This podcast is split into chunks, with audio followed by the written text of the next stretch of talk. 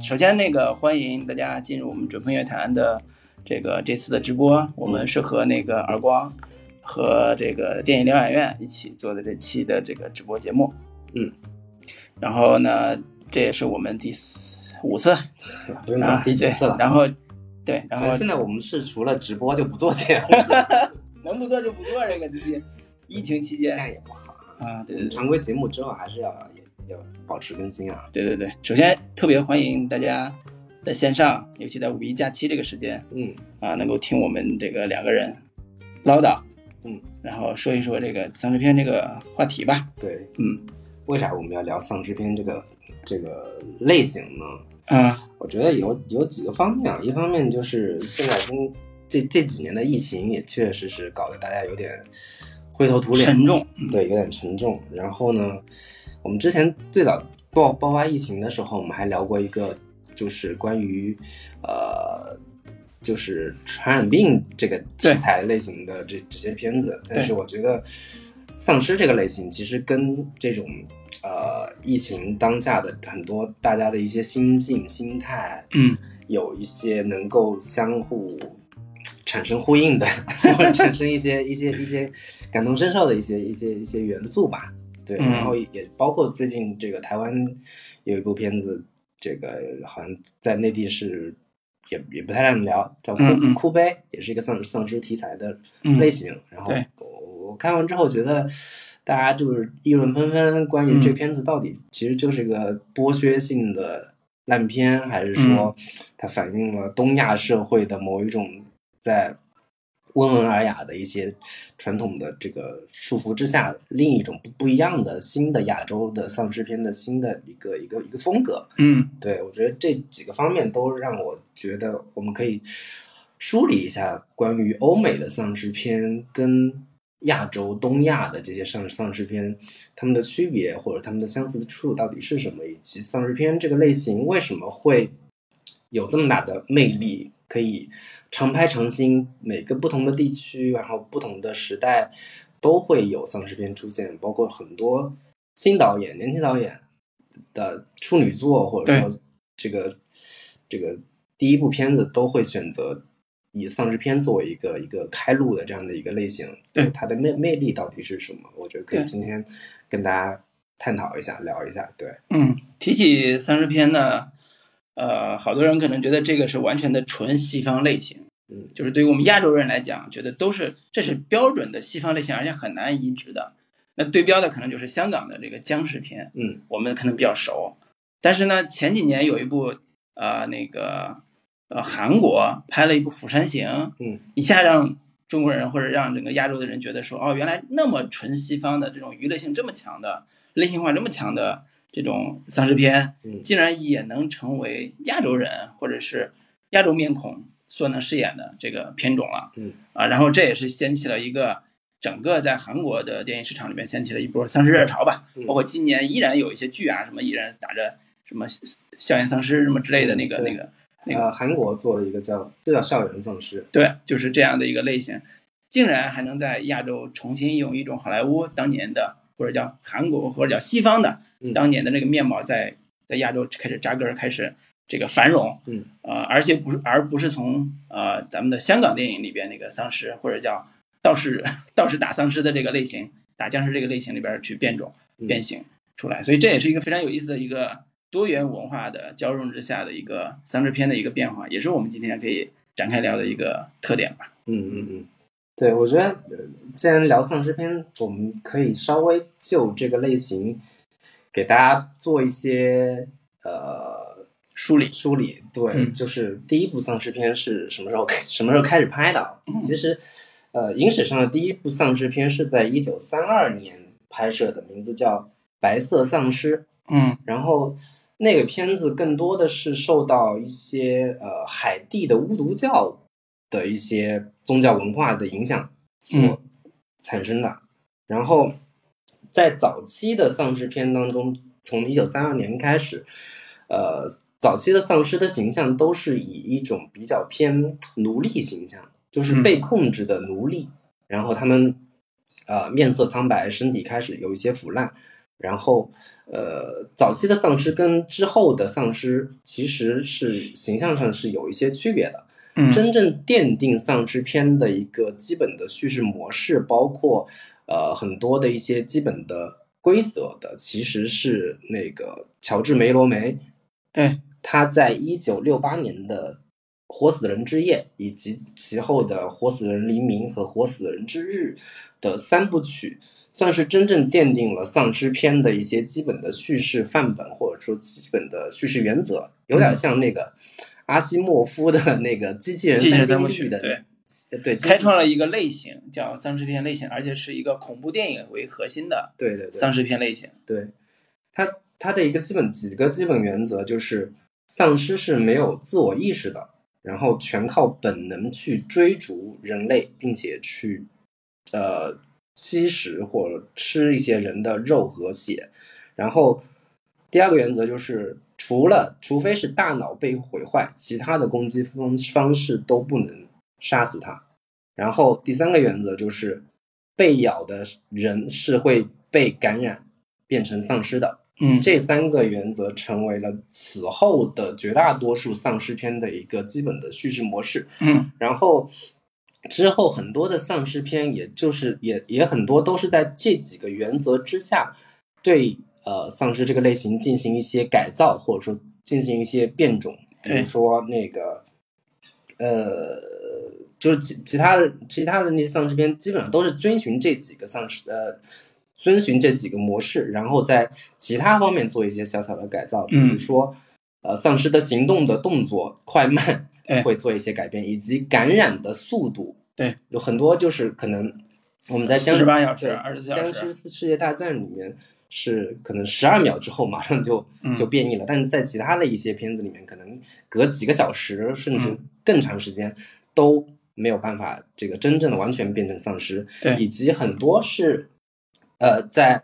之后很多的一些丧尸片会在一些就是半人半丧尸这样的一些呃方，就是这些方面来玩一些新的噱头花样。但是基本上那个六十六八年的呃乔治梅罗罗梅罗是奠定了此后的绝大多数丧尸片的一个基本的模式跟观念。对，丧尸这个元素从这个梅罗梅作为好莱坞工电影工业的一个恐怖片的元素出现之后，其实在后来会发展出非常多的它的元素的一些呃流行文化，嗯比如说《生化危机》的电影出来了，嗯那它原来是游戏，嗯啊改成了电影，那这个游戏也是丧尸元素来制作的一个同步的一个游戏的一个壳儿。然后我们很多年前 Pad 刚出来的时候，特别流行一个游戏叫《食物大战丧尸》《食物大战僵尸》，那个元素也是现在已经深入到儿童 儿童世界了，就是嗯儿童玩这个游戏也很开心，也很有意思。就是这个元素开始变本加厉在扩散的时候，呃，对于外来、对外围的流行文化也好，对外围的生活也好，也会出现大量的影响。嗯，以至于在前些年的时候，有一个人写了一本儿呃类似于《丧尸生存指南》的这样一个书，嗯也是在美国的畅销书。它的基本逻辑就是，当有一天真的世界末日来了，丧尸开始成为这个地球上的这个这个入侵的这个大量的这个这个存在了，那人我们作为普通人应该怎么活下去？它只提供了非常详尽、 可信，然后也可操作性的这个生存指南。嗯啊、比如说怎么储备粮食啊，怎么去这个抵抗丧尸啊，以及你怎么去这个跟这个小伙伴们一起去打丧尸，类似这个啊，嗯就是它有在末日之下怎么生存的这个这个空间去、去写，然后当时也是非常流行的一本书，所以你看这个好像是从一个电影类型出来，但是它到了现在已经发展成了一个文化，它成了一种流，甚至一种流行趋势，甚至成了一个儿童的那个游戏里边儿一个非常重要的角色。嗯那这样一个流流程或者这样一个变化，就让三十元素不仅仅局限于电影本身，也成嗯为一个、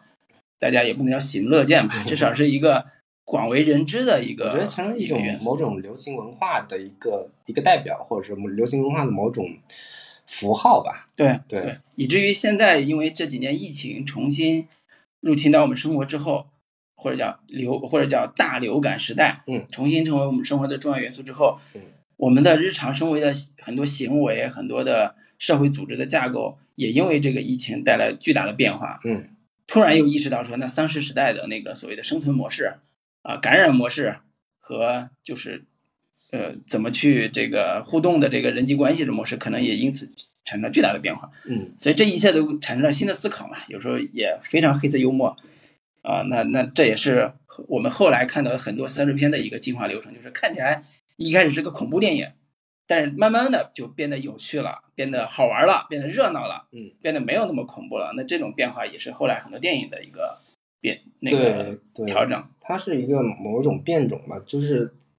传统的丧尸丧尸片往往是被认为是恐怖片的一个亚类型吧。嗯但是我发现丧尸片为什么能够具备呃很强的生命力啊？我觉得它是一个很好的跟其他的各种不同的类型片进行结合和混搭的一个元素。嗯就是呃，传统包括那个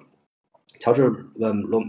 罗梅罗他那个《活死人之夜》那个三部曲，它嗯其实更多是一个恐怖片类型，对但是之后会越来越多的其他的类型跟它进行一个混搭跟嫁接，比如说喜剧片类型，嗯呃，僵尸肖恩就是这个类型的，然后包括像那个《生化危机》系列，它越来越往科幻片那样的一个科幻动作片对科幻嗯动作片那样的一个方向去嗯发展，因为它然后跟它解释了病毒的来源嘛，对就生化那个生化危机解释的是实验室产生了一种病毒对扩散了，对所以就大家就变成僵尸了。对但是在原来的恐怖电影里边，那个病毒来源是神秘主义的，嗯比如说最早的那个叫无毒教，其实是美国周边那个海地的那那种那种那种呃无毒文化吧，嗯然后影响的这个这个这个因素，所以它有神秘主义的这个源头。然后到了这个再往后，就是有很多呃类似像那个叫呃《活死人之夜》里边，二零一零七年那个那个翻拍的那新版个的吧对新新拍那个就是扎扎德扎扎克斯奈德扎克·斯奈德这个导演新拍那版，他那个我我最近有看了，我觉得那还挺好玩的。它里边解释就是说，那是因为上帝的惩罚，嗯就是地狱模式，那个这就是丧尸模式的这个起因，所以它有很多种解释丧尸怎么来的。对对对，我觉得可以，我们可以稍微呃梳理一下，就是丧尸片跟其他一些我们容易搞混的一些片子的一个区别吧。嗯就是我我们在群里聊的时候说，呃，我们要聊一个丧尸片的这样的一个主题，嗯然后让大家说一下，说你们平时看过的哪些片子，你觉得是比较有代表性的。嗯然后大家说了一堆，但是呢，越说就发现不对，有人把什么夜访吸血鬼啊， 然后还包吸血括鬼嗯一些对很多很多吸血鬼类型都会会觉得说跟丧尸类型是比较相似的，但嗯其实这两者的区别还是挺大的啊。我们我觉得可以稍微跟大家梳理一下，就对是丧尸片跟僵尸片到底它的一个区别在哪儿？对嗯，你说的是啊丧丧尸片和跟吸血鬼吸血鬼片类似，啊对，因为丧尸片其实丧尸是因为人的尸体发生某种原因发生的异变而产生的一个附身的这样的情况，但是吸血鬼其实并不是说因为人你人死后你的尸体发生了嗯某一些某些异变产生的，然后丧尸往往是不具备自我意识的。对但是很多后来的一些丧尸片，那个丧尸越来越具备这个情感化，甚至是具备更很强的智能的这样的一个一个一个趋向吧。但是作为原教旨主义的丧尸片，往往丧尸是不具备自我意识的。对，然后丧尸是又吃肉又吸血，但是吸血鬼是。只吸血不吃肉的，这个嗯也是一个很很强很大的一个区别。嗯还有一个可能是大家容易搞混的，就是丧尸是丧尸跟吸血鬼，呃，都具备某种传染性。就是丧尸，你你被丧尸咬了之后，你是会变成丧尸的，但是，呃，你被吸血鬼咬了之后呢，你也可能会变成吸血鬼。嗯这个共通点，我我觉得很可能是因为这个点，大家容易把这两者之间的这个区别给搞混。嗯然后包括呃，你要杀杀死上丧尸的话，一般你是只要爆头对就可以了。但是你要杀死杀呃杀死一个吸血鬼呢，你得有传统肉 对对对，有很多什么大蒜洋葱、大蒜呀、啊嗯十字架呀，但这个都都是一些传说啊。但具体所谓的怎么杀死一个吸血鬼，嗯并没有一个对呃我完就全什么确杀定死吸血鬼跟跟那个驱巫就是猎巫，嗯就是杀死巫巫巫师的这种招数很像，嗯，要么十字架，要么大蒜，反正就是那种非常神秘的这个这个元素的这个加成。但是吸血鬼这个就很简单，对，嗯，对还有一个点就是，往往吸血鬼电影里里边的吸血鬼这个颜值是比较高的，对，我觉得这个也是大部可分能很多呃，尤其是嗯、看脸的观众吧，嗯，会会更喜欢丧尸片一些，比如说这个《夜访吸血鬼》啊，能惊看情有我们那个《惊情四百年》什么，对，会看到我们的阿汤哥呀、布拉德皮特呀，都会，甚至包括嗯 都是大帅哥演，对《暮光之城暮光之城》等等的，嗯他会更多跟有有一些呃流行偶像，就是偶像明星会去参演一些吸血鬼这样的一个角色，但是你很好很很少看到一个丧尸，对一个偶像去演一个丧尸， 对。这这几个方面吧，我觉得是丧尸片跟吸血鬼类型的一个比较大的一个一个区别吧。嗯，对嗯，对，然后呃，说到这儿了，就是可以简单那个聊两句，就是呃呃，作为丧尸片很有意思的跟类型嫁接的部分，比如说我们说的喜剧的，当然《叫声小恩》有嗯了，然后呢，呃科幻动作的，比如说僵尸世僵尸世界大战嗯啊，甚至有一些这个其他的这个类型啊，还有一个就是属于温情系列。嗯我不知道大家有没有印象，就是丧尸片拍到后来有很多的温情电影，嗯，是以丧尸为类型的，呃，比如像《温暖的尸体》，嗯还有一部是那个在澳大利亚那边拍过一个短片叫《负重前行》，后来拍了这个长的那个很长的这个电影版，二零一七年的一个电影版，对，就是马马马丁丁·弗里曼对他演的，演那个《神探夏洛克》里边的那个华生，然后那个核心的理念就是一个爸爸，然后呢，在丧尸世界的情况下，呃，和一个家庭，就是他有一个家庭温暖的三口之家吧，他有个老婆，有个孩子嗯，刚刚生下来的小女婴。结果丧尸时代的时候，他那个妻子就去世了，嗯啊，就被被咬了嘛，然后就死了，他就不得不带着小女孩逃生。结果这时候呢，主线就是他也受伤了，也被咬了，然后也变成丧尸，他必须在二十四小时之内把这个小女孩送到，把她自己的女儿送到一个安全的部落那边。嗯这这一路的像公路片儿一样，这一路的行程就是这个电影的主要的嗯情节，嗯，然后就变成一个温暖的丧尸， 为了自己的父爱如山这一片儿叫对，因为后来很多的越来越多的丧尸片会去呃寻找一些新的变化，其中的一种变化就是半人半丧尸这样的一个角色吧，或者说这样的一个一个一个新的变种会越来越多的出现，就是呃以往会是一个比较。黑白分明，或者说比较就是二分法的这样的一个，你要么是人，你要么是一个丧尸，丧尸是人的对立面，但是当一个角色出现半人半丧尸这样的一个有点呃人性模糊地带，你你不你不知道到底应该把它当成丧尸，还是把它当成一个正常人类这样的一个一个充满复杂性的，或者说充满一些悖论的这样的一个角色，嗯会越来越多出现在这样的一个新的，就是尤其是新世纪之后，对 二十一世纪之后的一些丧尸片的这样的一个类型里边儿，包括刚刚提到老卢提到的那个呃《负重前行》，那个嗯父亲其实就是一个半人半丧尸的这样的一个一个状态，状就态是变变化的对过程。他嗯，对变化到中间的时候是一半是人，一半是丧尸嘛。之前嗯甚至包括那个日本电影那个《请叫我英雄》里嗯边儿那个村花演的那个角色，也是一个被咬了之后变成半人半丧尸这样的一个状态。嗯，那它到底是属于丧尸阵营还是属于人类阵营？我觉得这种模糊地带可能会就有成为深度了，对 对，或者说就能探讨人性的或复者杂说了。这个丧尸的这样的一个物种，以往会嗯觉得太过于枯燥、太过于简单。但对但如果你这样的一个角色出出来之后，会把这种类型会至少注入一些新鲜的一个一个一个血液吧。对对，然后我再补一个，就是丧尸类型的一个小的变化，就是以前我们认为丧尸片都是，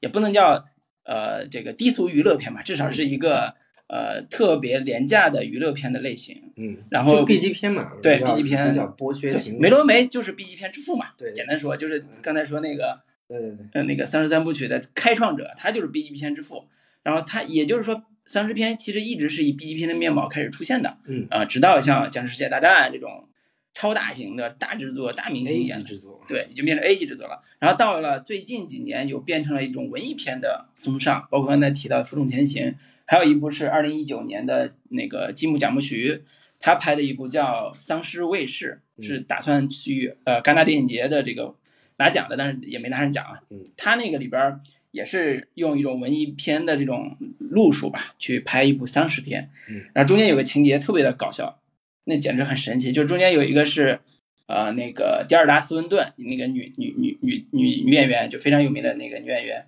她饰演了一个在停尸房，就是那个入殓师，她是相当于是个入殓师的角色。嗯他在停尸房有一个自己的道场，他是一个出带着武士刀的一个一个一个修行的道场的这样一个角色。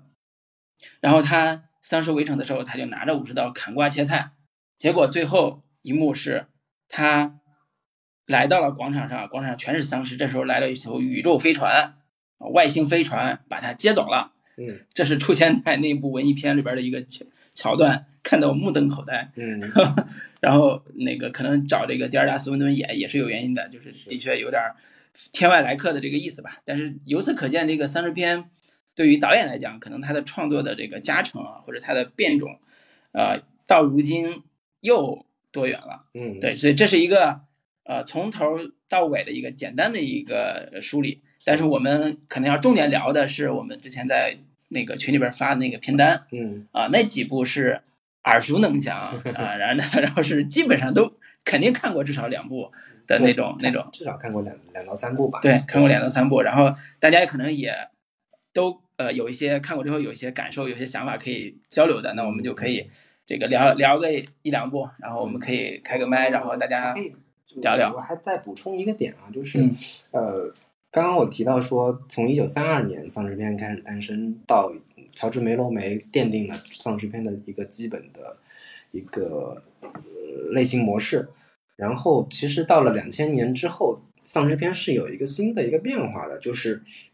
其实是以那个《生化危机》为代表，就是嗯丧尸片越来越跟越越来越多的跟一种病毒这样的一个概念嗯，结合在一起。以往的嗯丧尸片它会有一些越来就是各种原来各样有点神秘的那对个有一些神秘的原力因量，，嗯甚至在早年在就是美苏冷战时期，其实嗯六六六六六十年代美苏冷战时期，很多都会把它跟一些什么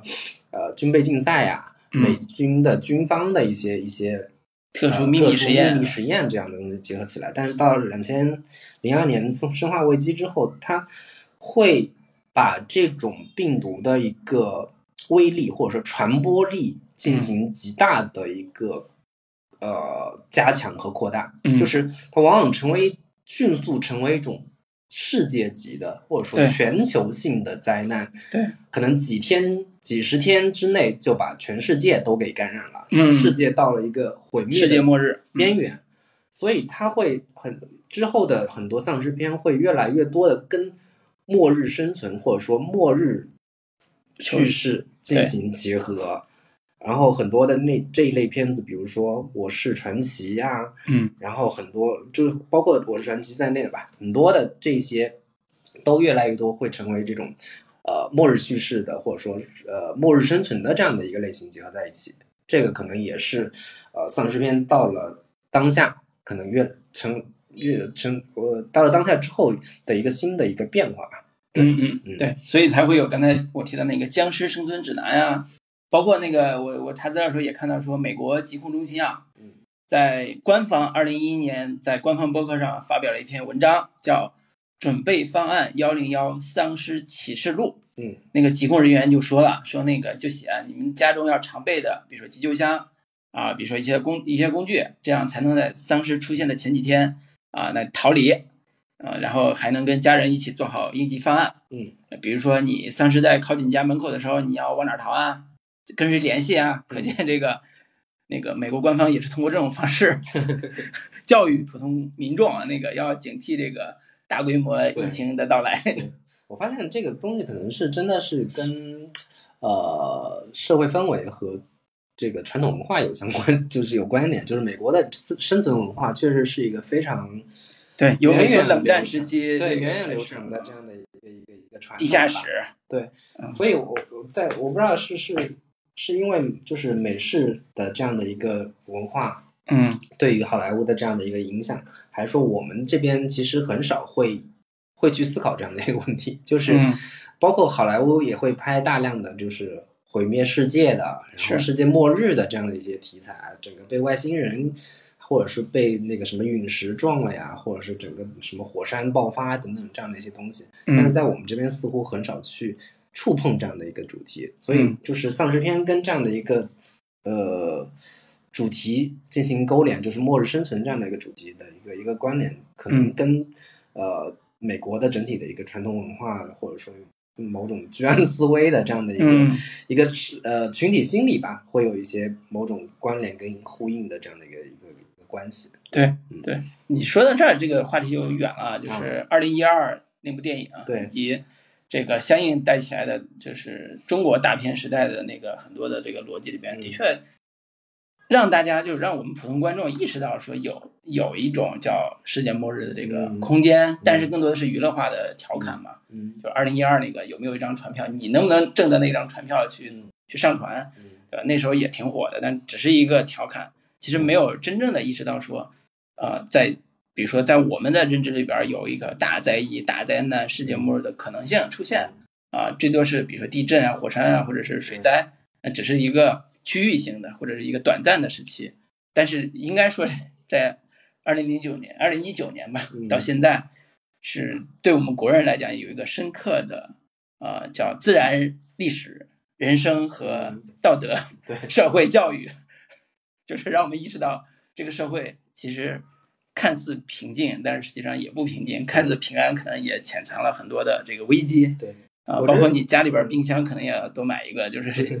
并买多买一个冰柜。对，我觉得，所以这个也是我我忽然想到，我稍微岔开一个话题，就是呃，之前那个罗兰·艾莫里奇，之前拍《二零一二》的那个导演，嗯，今年也是上了一部叫《月球陨落》。对，然后我们以前看好莱坞电影，一个很重要的所谓的大片，其实就是灾难片。对，呃，很早的，包括像呃那个呃后天呀，对然后更早之前像什么龙卷风啊，嗯嗯然后什么火火熔城啊等等这样的一些片子，嗯，都是以自然灾难或者说天外来客什么这种这种巨大陨石什么东西作为一个重要的一个灾难的来源。但是我发现《月球陨落》这个片子在国内扑街 了。呃，一方面它可能本身的这个剧情故事也各方面不是很很很优质，但我觉得另一个很重要的原因就是，对于观众来说，这个类型似乎已经开始变得非常的过时且嗯老套了。嗯然后当下的一个群体焦虑，可能未必是那种自然灾害所造成的对一个天灾还对是天人祸灾 啊？造成的这样的一个一个一个危机。嗯反观可能丧尸片这个类型，除了未必呃，除了就是它可能未必是跟呃自然灾害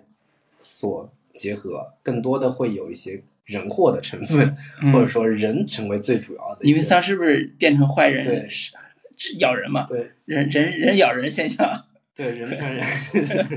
对，我觉得这个东西可能也是丧尸片的一个很重要的一个魅力，就是包括我们之后要聊的好几部丧尸片，嗯 我们传统的丧尸片，可能丧尸是一个非常恐怖的一个呃他者或者说外外部的一个威胁。对但是我们看很多，包括像《惊变二十八天》等等这样的一些片子，嗯其实是呃在丧尸爆发、丧尸危机爆发的这样的一个情况之下，你身边的人本身嗯，或者说人性所面临的考验本身，对成为这种丧尸片更大的魅力，或者说人成为这个丧尸世界里面最危险的东西。我觉得这样的一些主题也会越来越多的呈现在丧尸片里边。嗯，对。那我们就可以接下来嗯探讨一下我们在之前群里边发过那个片单里边，嗯，我觉得就最开始的《活死人之日》《活死人之夜》《活死人黎明》这几个片子，我觉得我我我们能聊的东西不是特别多，嗯嗯，因为它确实是非常经典，但是你放在今天看起来呢，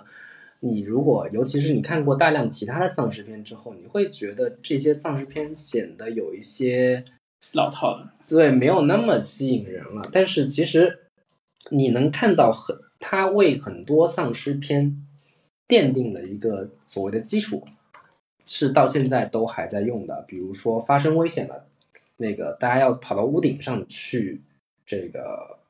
呃避难，嗯这个是在《活死人之夜》里边儿就已经奠定了这样的一个呃基本的套路。对，然后包括很多，我是这是从从从看那个《活死人之夜》呃呃《活死人之夜》的时候，我发现很有很多桥段是跟我在看那个《釜山行》的时候竟然有很多的这个相似之处。嗯其中有个桥段是，呃，主角被一群丧尸呃围攻，然后他们要回到他们原先的那个房子里去，结果嗯里边的人不肯开门，对不让他进去。然后主角一脚把里面把门踹开了，然后回到房间里面，把那个锁门的人给痛打了一顿。这个桥段 跟《釜山行》里边是一模一样。嗯对他也是一节那个孔孔刘演的那个角色要回到那个一其中一节安全的车厢里边，里边的人不肯不肯开门，对，然后这时 候只顾自己，对对对啊，对，包括就是很多这种类似的这样的一些桥段，我发现在《活死人之夜》然后《活死人黎明》里边儿都是呃早就被用过的，嗯可见就是为什么他们是那个经典范本，为什么会是一个开创性的奠定起之后绝大多数丧尸片的一个一个基础的一个很重要的一个原因。对对它里边有就是《活死人之夜》这三部曲里边有一个核心的类型，还是刚才提到的恐怖电影的类型嘛。嗯它恐怖电影的类型里边最大的恐怖来源就是突然冒出的无差别咬人、无差别伤害人的这群丧尸。嗯，当然也解释了他们是从坟墓里边爬出来的，嗯或者被咬之后感染的嗯。那这些人就是没有意识，也没法儿，就是一开始也不知道怎么杀死他们。嗯然后他们开始疯狂的攻击人，这些呃危情危机之下出现了一个情境，就是如果你是一个普通人，你如何自保？嗯你如何去帮助别人或者被别人帮助，然后你如何生存下去？那这个就是刚才说关不关门啊，你让不让人进来啊，这种所谓的人性考验的极端情境，嗯而且又极其真实自然，嗯你每个人都会面临这个情况。嗯你你你看到邻居那个也呃阳性了，你你让不让这个人嗯，？你这 让不让这个人住在这个楼，还是让必须打电话让他隔离走，对吧嗯？就很多时候这些最简单的一些、一些、一些思考，或者最简单的一些选择，嗯就构成了《活死人之夜》这一系列片子里边的最起最根本的一个一个人物的行动逻辑，对所以让人看得很真实，而且很残酷。你对你每个人都可能都会审视出去想，如果我在那个情况下，我该怎么办？嗯而且这里边有个主角儿，就是《活死人之夜》里边那个主角是一个黑人。对。然后这个黑人呢，他一开始也是想帮助别人一起来，就是在屋子里边儿，在一个小屋里边儿嗯生存下去。然后呢，有些人就有各种意见吧，反正他们内部有一些冲突。最后，那他终于挣扎着那个出来了，就是活下来了。打开门儿，结果被外边儿的一一叫游叫什么游击队吧，或者是类似这种那个呃军警吧，嗯给射杀了。嗯就是他终于从活死人的这个就活就是僵尸的这个围攻之下存活了下来，但是出门那一刻被射杀了。为什么射杀？就是因为那个一句话没答上，嗯就是你你你跟我说你是 谁，对你你这我个就没答上，这然个后桥段，你看像不像《釜山行》里面结尾的那那颗？到底主角有没有被被被被枪射杀对这样的一个悬念？对其实很很多东西确实都是在在经典范本里面对对对 早就用过的一些一些一些桥段。对嗯，我觉得这也是这个丧尸片一直具备非常强的魅力的一个原因，就是一方面它是将人人类的处境进行非常极端化的一个演绎，但同时它又把很多的一些社会焦虑放置在其中，比如说传染病问题、生物危机、恐怖主义， 甚至移民问题、种族问题、核威胁，甚至资本主义的对人的异化等等，消费主义这样的一些主题，都能够放置在丧尸片这样的一个主题里边儿。我觉得这个丧尸片是个筐，就是啥都能往里装。嗯，对，嗯，而且在这个系列里边，一开始就开创了一个丧尸的基本的嗯形象。对，这个形象就是非常喜闻乐见了，就是呃化妆非常这个 低劣的这个这个妆容，但是惨白惨白披头散发，然后牙齿啊，包括皮肤啊，都是那种腐烂状的嗯啊、然后在咬人的时候会把人咬的什么，呃，头破血流，然后开膛破肚，反正就是几怎么血腥怎么来。嗯就满足了一些这个观众对于这种刺激片的一些需求。嗯，然后他这种形象的呃行动逻辑也是就是呃走路非常的七扭八歪的，嗯然后呢也是这个表现出来一种笨拙但又有非常疯狂的那一面的这个这个基础形象。呃，然后尤其是他有一个特点，就是他们是集体犯罪或者集体行动集，体行动，嗯，对，然后这个集体行动就构成了三十篇一个最核心的一个看点。嗯你是十个人围攻一个人，还是五十个人围攻一个人，嗯还是五百个人围攻一个人？这个就构成了一种视觉奇特的视觉效果。嗯，我们经常看到，后来丧尸片在进化的时候，突然就出现了满山遍野的丧尸。其中集大成者就是《僵尸世界大战》里对面，对，就是满山遍野，然后这个，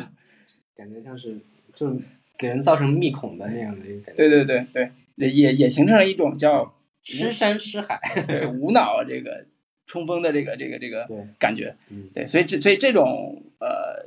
形象也是成为一个基础的最基本的嗯那个丧尸形象的一个代表。嗯，他谈不上很精致，啊、他甚至说他谈谈不上这个这个这个作为电影这个类型好像有什么贡献的。一开嗯始，他他就是一个低俗、很很廉价的这种惊吓感的这种娱乐方式。对，所以如果大家想了解说，呃，到底丧尸片的很多一些基本的叙事规则到底是怎么被建立的，其实大家有兴趣可以找来那个《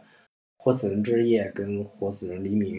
我觉得这两部片子是非常具备代具有代表性的。如果你你对这个类型非常感兴趣，然后想要去考古一下，我觉得也可以去看一下。嗯同时，这两部也是一个也也同时也是非常优秀的丧尸片吧。对对对对，呃，包括那个我刚才提到《活死人黎明》在二零零四年，嗯扎克施奈德对拍过新版的，新版也我觉得也挺好看。对，嗯，也挺好看。如果六十年代那部片你黑白片你不太想看，可以看二零零四年这版的《活死人黎明》。嗯，然后聊完这两个活死人之夜和活死人黎明之后，我觉得，呃，可以聊一下鬼玩人啊。鬼玩人是，呃，他我我之后我我我我之后重新再看的时候，发现它其实不算是一部严格意义上的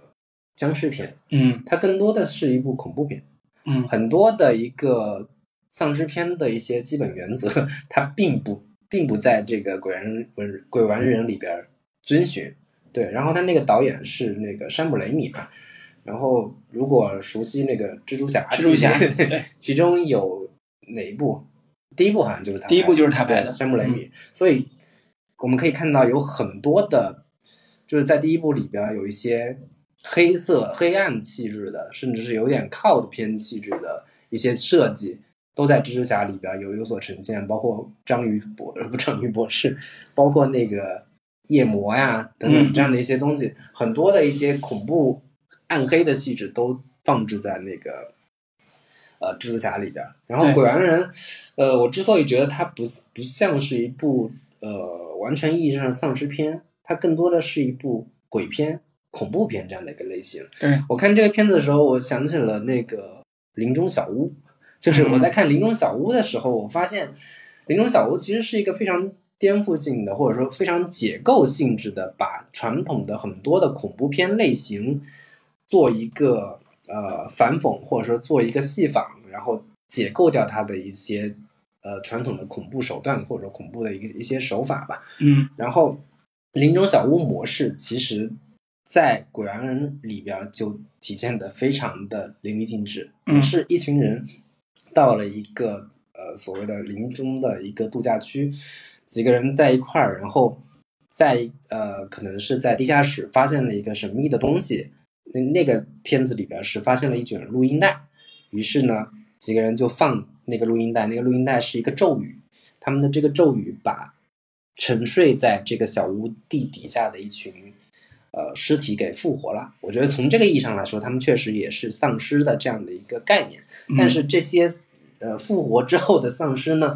他们的一个行动速度，包括外形，都跟丧尸不是特别相似。嗯甚至他们有一些是具备有那种叫精神控制，嗯就是它能给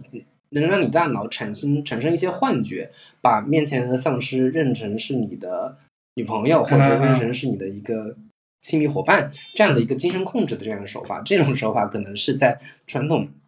丧尸片里面不太会具备的，它更多的是像像是嗯鬼片、嗯鬼片、闪灵这样的一些、一些一些片子，所以对我我是我当时列的时候有点着急， 可能不应该把这个鬼玩人放在这里边，但是它作为一部恐怖片，其实是非常有意思的，对我觉得可以去大家有兴趣找来看一看。对，而且这个系列也是被誉为这个经典的 cut 片，对，它有三部曲嘛，对，嗯，然后 cut 片也是一个跟三十片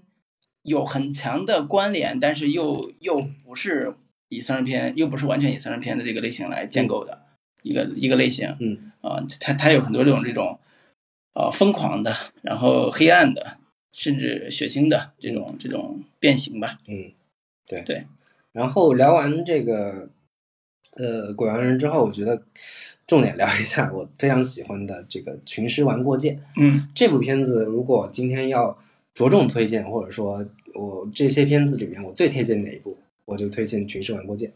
这这部是我个人最喜欢的 丧尸片，对，它是一九九二年由彼得·杰克逊来拍过的拍的一部片子。嗯，然后，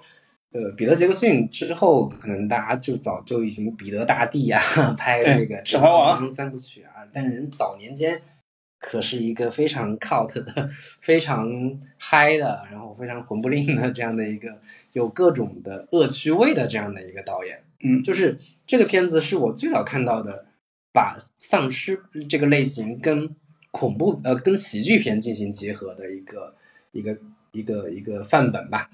然后也是被誉为是史上最恶心的， 或者说这个呃史上最让人生理不适的这个丧尸片。对，然后呃，我我我早年间看的时候，会非常惊讶于它是它竟然能把丧尸这个类型跟喜剧片这样的一个类型进行结合，但是当年看的时候就觉得是一部呃非常恶心、尺度非常大，但是你很难觉得有什么特别深刻的内涵。嗯或者或者说有什么特别的一个一个一个意义阐释在背后，嗯就是看看一下爽一下就完了。但是我我这次再重新看，我会发现它其实是有一种很强的精神分析的内涵在里边儿。你就是对标就是精神病患者那对个对希对区柯对克那部嘛，嗯对，非常、呃就是恶魔母亲这样的一个形象嘛。对，当时看的时候就觉得也没没有觉得有什么特别强的，呃，去去去分析或者说理解这样的一个一个主题。但是你看，你我重新再看的时候，我会把它跟《惊魂惊魂记》也就是精神病患者进行对比的话。你会觉得说，它里边塑造的这个恶魔母亲的形象还是挺丰富和立体的，嗯甚至我至少我觉得至少比精神病患者里边的那个母亲相对单一的形象，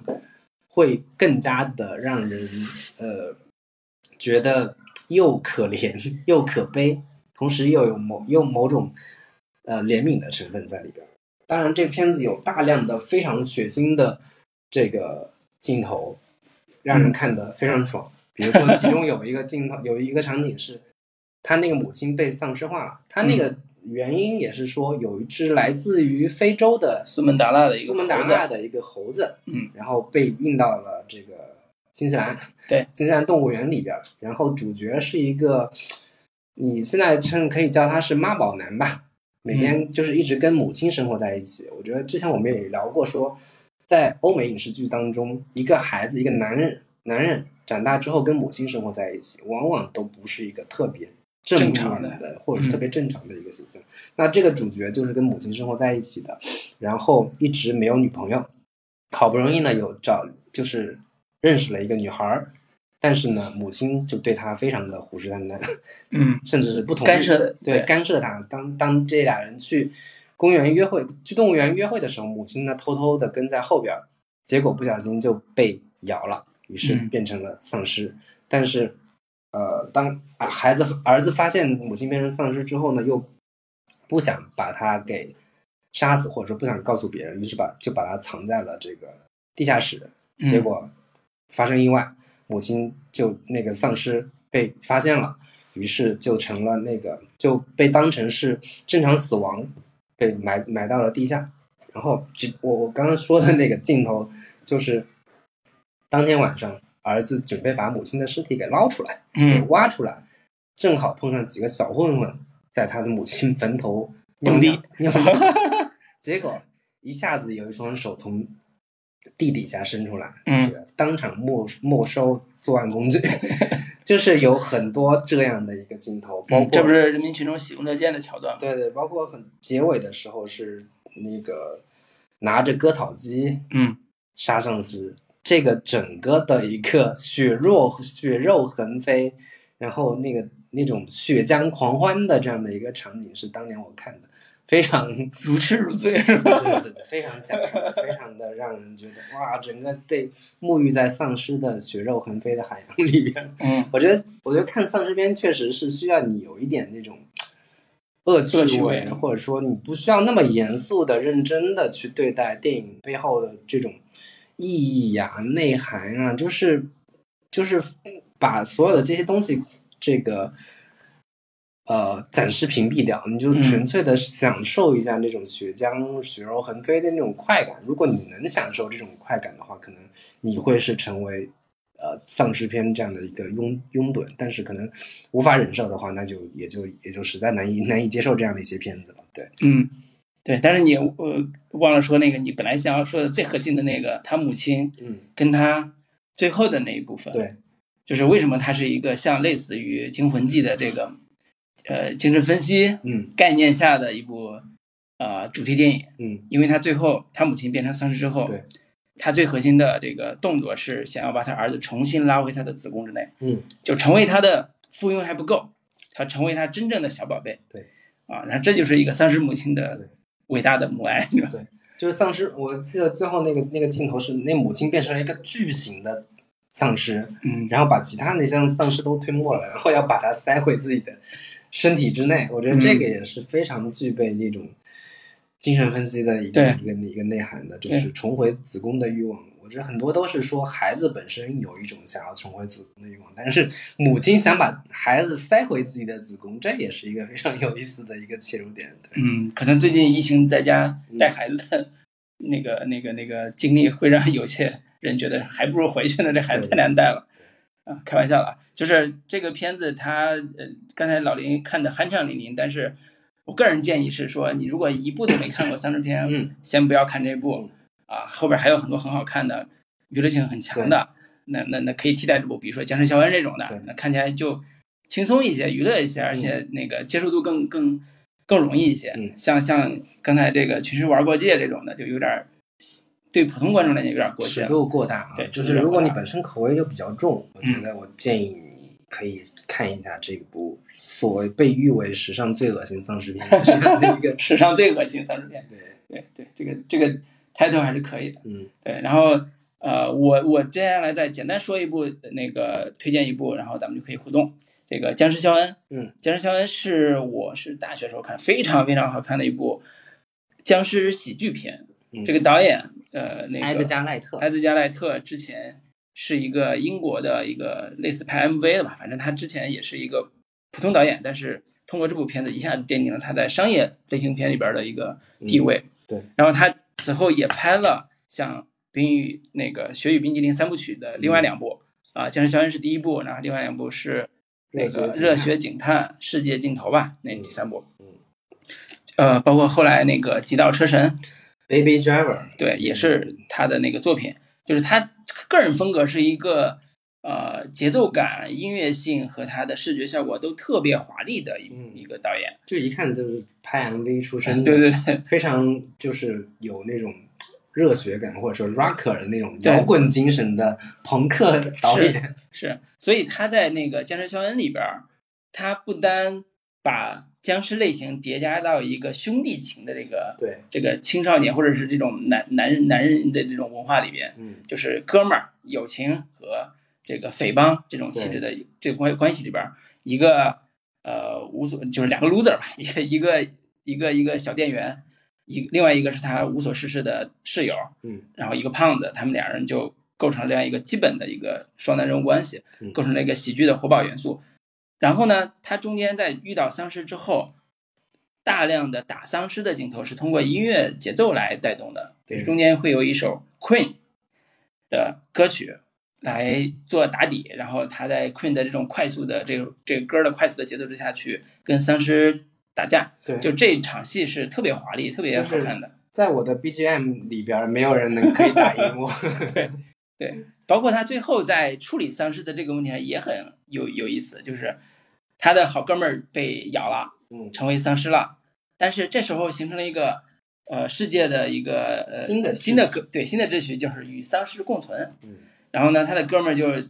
没事儿的时候就拴着脚链子，但是他们一起还在一起打打游游戏啊，在家游戏在在在家里玩儿啊，打游戏嗯对，嗯就依然是以哥们儿的方式相称。就是就算人家是丧尸，那依然 也可以在一起继续这个不离不弃交朋友、嗯做朋友。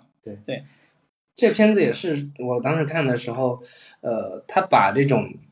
英式的，你你可以理解成是像很多什么猜火车这种风风格的片子，跟丧尸片进行结合，然后同时有非常强的喜剧感，然后他把很多青年文化的东西，以及英国人的一些本身的特性，比如说非常注重个人品味、音乐品味。 我对印象很深刻的就是他有一个继父，嗯，他本来就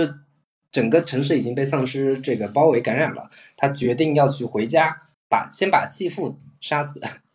然后把母亲接出来，再接上女朋友。对那一段拍的也是非常华丽对渲对染，就是他们设计的几个方案。 plan A、plan 对 B、，plan 先 C，去把继父打死，然后去接，不行。但是我我如果我们在一块儿，我又不能抽烟喝酒，我不嗯能打游戏，这不行。于是用 Plan B，我们一块儿去把继父杀死，然后一块儿接上女朋友，我们去酒吧。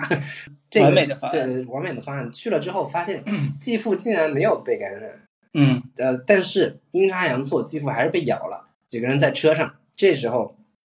他那个室友朋友在车里放了一个巨俗、烂俗、无聊的一首歌，然后继父被感染的情况下还说：“你把这个歌关掉，我不能容忍这种音乐。” 然后结果发现，呃，给他讲了一通一通那个。就是表白的那个话说，我其实非常关心你，但是就不知道怎么如何表达。结果到结尾的时候，他那个继父还是丧尸这个变变异了，几个人一把把这个车门关上。出门出出车门的时候，正好又放了那首歌，把那个继父跟那那首歌锁在车里了。继父嗯变异之后，第一个事情就是要把那个歌给关掉， 哪怕我变成丧尸，我也不无无法容忍这种这种音乐。然后以及他们去那个，我觉得是名场面啊，就是他们嗯挑选那个黑胶这唱张唱片，挑砸出砸对僵尸挑出自己不喜欢的歌，嗯然后他们就开始那种有点就是，呃，name dropping，就是把名字念出来说这个不行，啪，这个是我最喜欢的，你不能丢掉，就是拿嗯用黑胶唱片当飞镖一样去扔丧尸。我觉得这些东西都是非常那种青年文化的，对然后同时又有把那种兄弟情的东西表现的非常淋漓尽致的这样的一个电影。嗯，所以这部丧尸片《僵尸肖恩》是我看过的丧尸片里边儿看的最开心的、嗯，最快乐的、也不也不最恐有怖意，思的，也不吓人。对，也不吓人，对，然后还特别的好玩儿。嗯。呃，然后我我我个人推荐是说，如果你之前没没怎么看过，或者说看的不多的话，我是强烈推荐这部《僵尸肖恩》的。嗯对，那我们前面这一趴也聊了，然后看看大家有没有什么呃想说的，或者是有没有个人推荐的，也跟我们可以交流一下。 那哦我就先补充几部吧。就是如果说推荐喜剧类的话，记得那部《丧尸乐园》也应该说不错。啊，对，《丧尸乐园》对，对啊，那两部嘛，总共对是，就是零九年第一部嘛，就是那个好多名演员啊，石头姐，还有那个艾森伯格，对艾森伯格，还有还有那个嗯呃，伍迪·哈。哈里森，对，伍迪·哈里森都是名演员，那那部对也是算是就是丧尸喜剧里面算是比较好的。我感觉第二部会稍微差一点，第一部会比较相对好一点。对，这是那时候然艾后玛斯通还没有演大红大红的戏呢，对她还是一个对特别籍籍无名的一个籍籍无名的一个普通的小演员，对啊就演了这部她这个，嗯，好像是演一个是大胸，对，比较演一个无脑骗子对，有一个在角街色头街头骗骗他们的那个那个那个女骗子，然后对，就把他们枪给骗过来了嘛。对，那这部片子也是那个僵尸片里边特别典型的一部，呃，就是僵尸喜剧片的类型。然后如果说呃那个还有的话，应该是想一下，那个摄影机不要停，也算是比较比较好。嗯，对，那个我们做节目聊过，对对，我们有过一对期聊这个，他那个真的比较提，对他，对他前前段就是那个丧尸嘛，就是也是一个丧尸题材的，然后后面对是也拍的很热血啊呀、对，对，前半节是丧尸嗯片，后半节是导演 怎么拍这个丧尸片的过程。有点伪纪录片的那个感觉。呃讲一下，对好你啊像你自己是喜欢丧尸片的那个观众的，是是这种这种类型的对观众吗？对，呃，这哎种你可以题材说一是下很你喜欢吧？为什因么为会原喜来一一开始原来是因为《生化危机》嘛，生化危机然》后嗯对对对，原来是呃初中时候玩《生化危玩机游二戏》那时候最流行的嘛，然后后来改了那个改了那个电影，然后第一部第一部第二部算是比较其实是比较接近原著，后来越改就越飞了嘛，不知道是改成什嗯么、什么什么样子的。 然后如果还有的话，就是其实像动漫那边就日日式的就很多啊，如果说单纯说丧尸的话，动漫那边也很多，什么、嗯、什么包括近最近那个《鬼灭之刃》，其实有点丧尸那个那个感觉。那个不太像，嗯那个其实应该算是鬼，鬼那些都是有自我意识的嘛，不不对，算但其不能实它算的是背后逻辑都有一些相通之处。对对对，但是相对来说就是呃没有不算是按照那个定义来说不算特别严格，像嗯对，那个那那那个什么来比东京喰种，东京十种那个对那个。还有那个呃，《学院末世录》嘛，原来一个卖肉的一个动画， 就是比较嗯，那个可惜原作者就挂了， 没有没有后续了。嗯，那个也是，看来其实你也看是的不错挺多，嗯，对对对，关于这个题材，我这边方面是比较相对来说比较了解。然后那嗯个今天补了那个《僵尸胡安》，是西班牙的那个，对对对对是僵尸胡安是喜剧，那个就好像很很有政治讽刺的意味。那个对影响也是我一直觉得就是如果我们国内拍丧尸片，能把这种这个政治讽刺的东西融合进进去，我觉得绝对还有是一点个危险的。巨大的爆款，但我我们就可以想象一下嘛，我们有多少的这个资源可以去做这种类型的一个混搭跟嫁接，嗯，绝对是一个巨大的爆款。对，因为好多听众可能没有看过《僵尸胡安》吧，我们要不那个刘云，你你能记起来那个基本剧情逻辑吗？简单介绍一下。基本剧情其实就是一个 loser 嘛，就是它是发生在古巴嘛，对，对，然社后会主义国家就是古巴，嗯，对，然后其实就充满对古巴的讽刺嘛，然后就是一个 loser，然后就是妻离子散，就是他老婆抛弃他，然后女儿也不认他，然后后来后来突然就发生了这个危机吧，然后就就古巴领导人还一直在掩饰说这是美国的阴谋， 美帝国主义的阴 谋，多么熟对悉的一对，个套就话是我们人民要反对他起来游行，然后游行就结果就上次爆发，就基本上很多人感染了，感染完以后又说，哎，我们的人民是无敌的，是是很英勇的战胜了那个什么的，其实又暗暗地里要把那些什么都抓起来，要去要去、嗯要去处理嘛，然后后来后来后来他就自己成立了一个成立一个丧什么杀死丧尸小分队嘛。然后嗯，就四去帮四去去帮人家，就是因为很多人都是因为自己亲人变成丧尸又下不了手，又去啊给我钱我帮你杀，然后他女儿又对是政治正确说不能收钱，你你太让我失望了，所以又不敢去收人家钱， 后来就因此反正就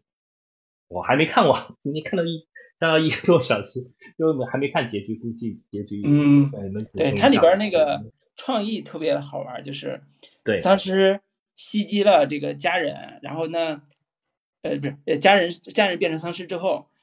怎么处理这个亲人是一个极其难处理的这个这个事情，所以呢。对下就是商机来了，商机来了，生意要来 了，就是 就是就是男主就召集朋友们组建了一个公司嗯接单子对，啊接这个活儿，说你不是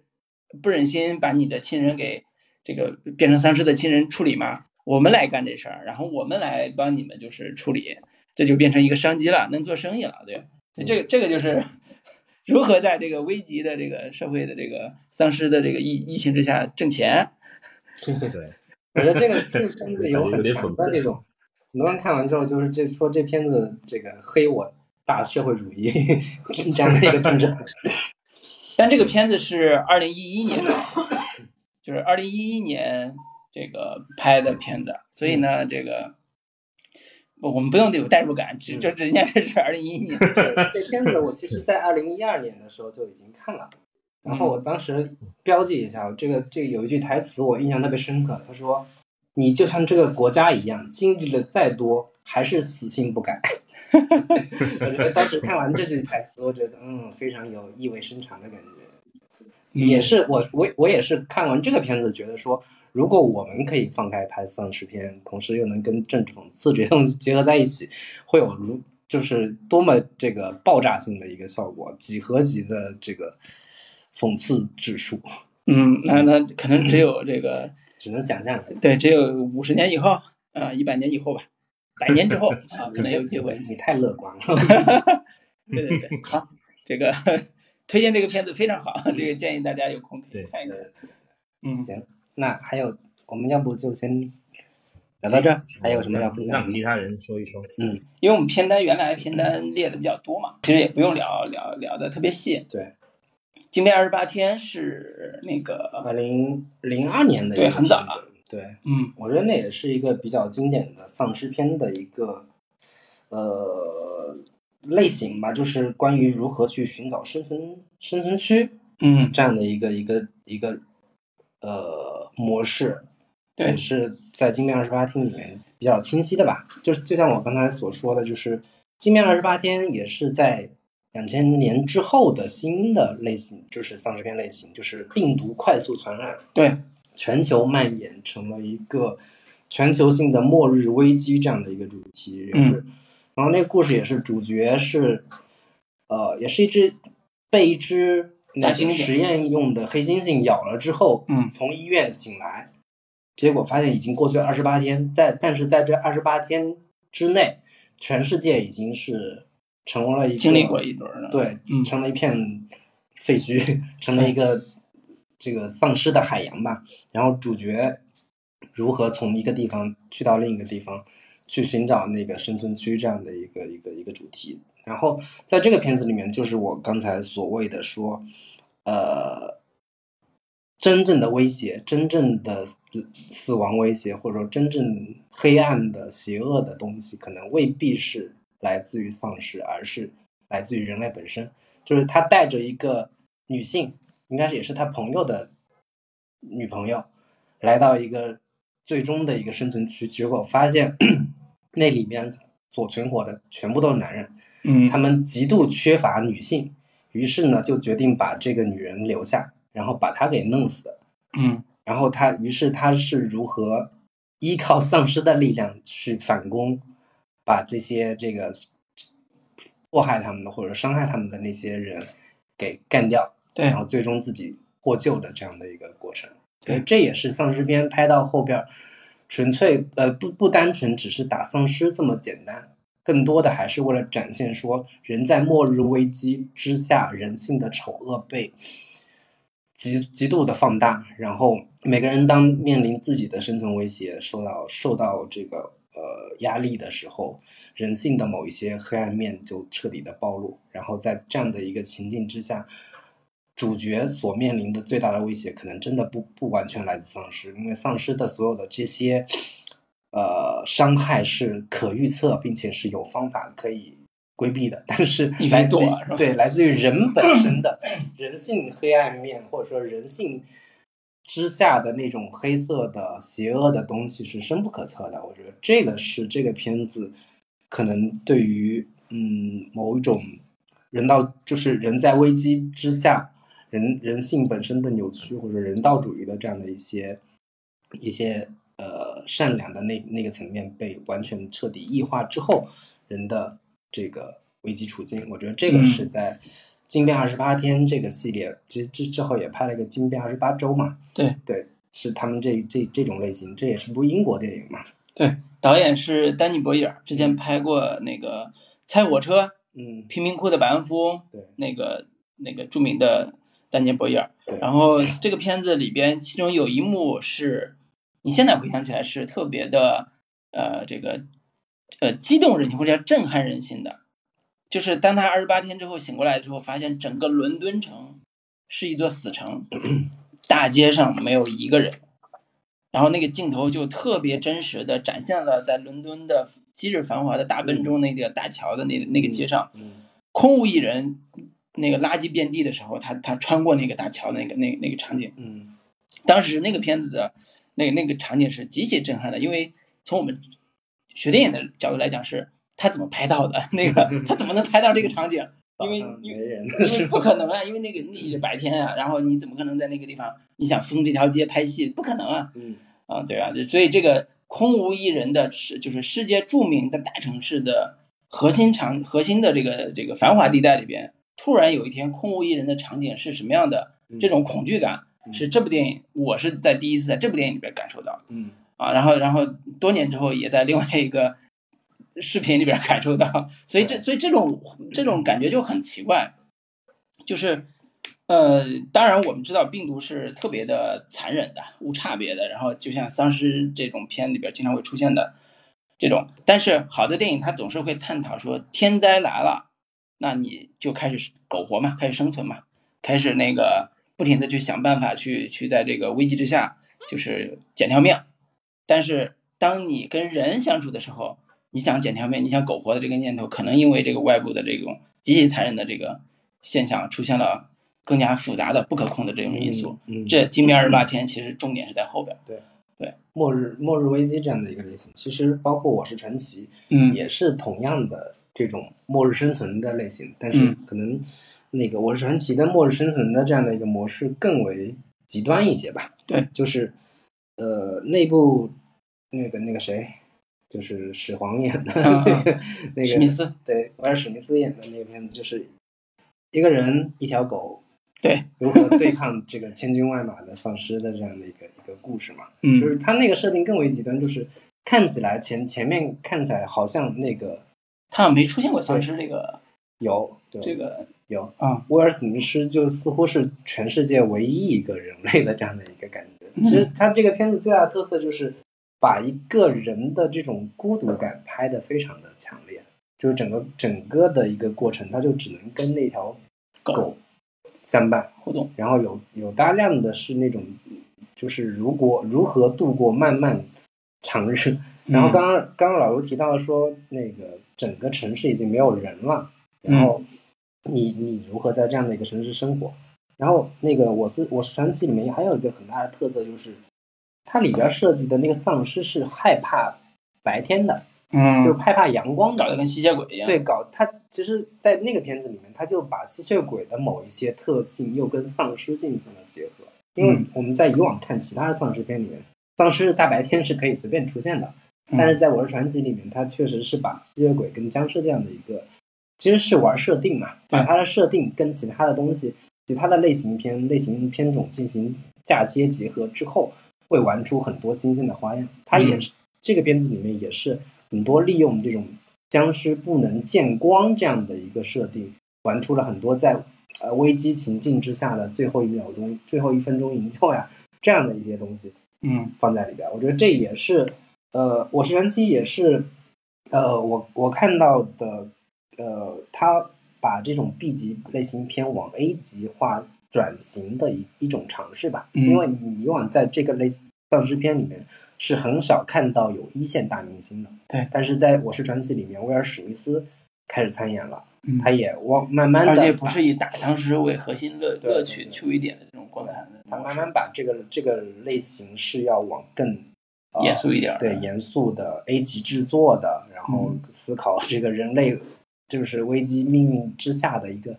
一个处境的这样的一个一个一个一个主题吧。对，嗯，对，呃，后边还有两个《生化危机》系列跟《僵尸世界大战对，《生化危嗯》机系列，其实讲实话我都没太看，我我只看了第一部啊，》。嗯然后那个游戏我也没太玩过，所以对《生化危机》我就不打算聊了。我就我觉得我们可以聊聊重点，聊聊《僵尸世界大战》这个片。呃，这个片子也是当年的所谓的大片儿嘛，嗯，啊、以大片儿的方式进入到这个电影电影的这个市这场里片子面。应该是我记得我印象中投资最大的一部丧尸类型片， 我记得是有那个十三亿人民币的制作成本。嗯，对，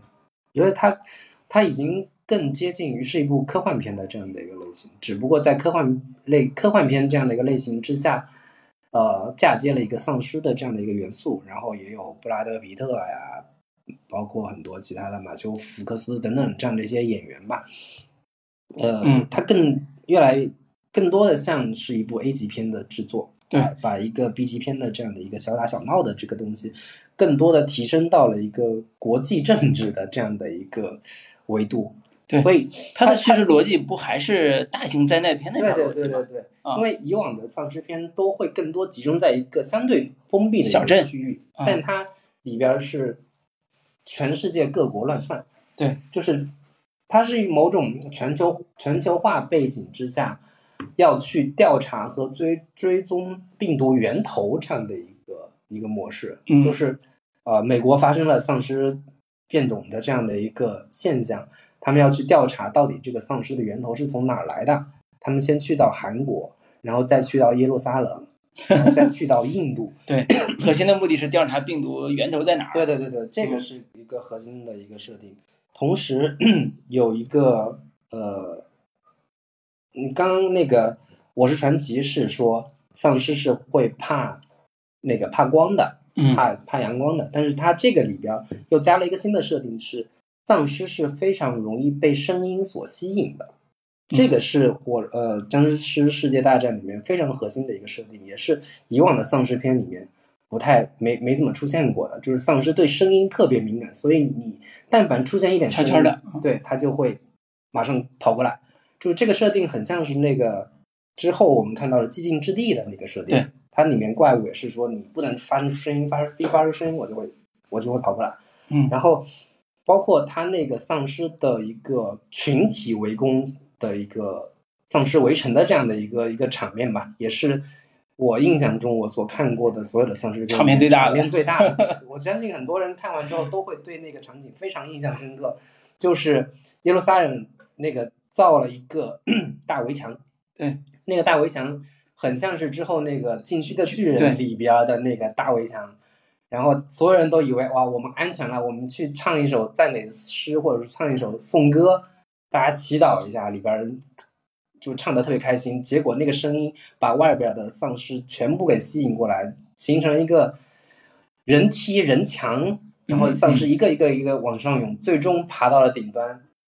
冲了进来。我觉得这个场面是非常非常令人震惊的，包括那个丧尸，就是他们要逃走的时候，丧尸扒着那个直升机，对，形成一个巨大的这个丧尸塔这样的一个场面，嗯也是他这个成为 A 级制作之后能够达成的这种视觉奇观，也是吸引大家能够看看看这个片子的一个非常大的一个一个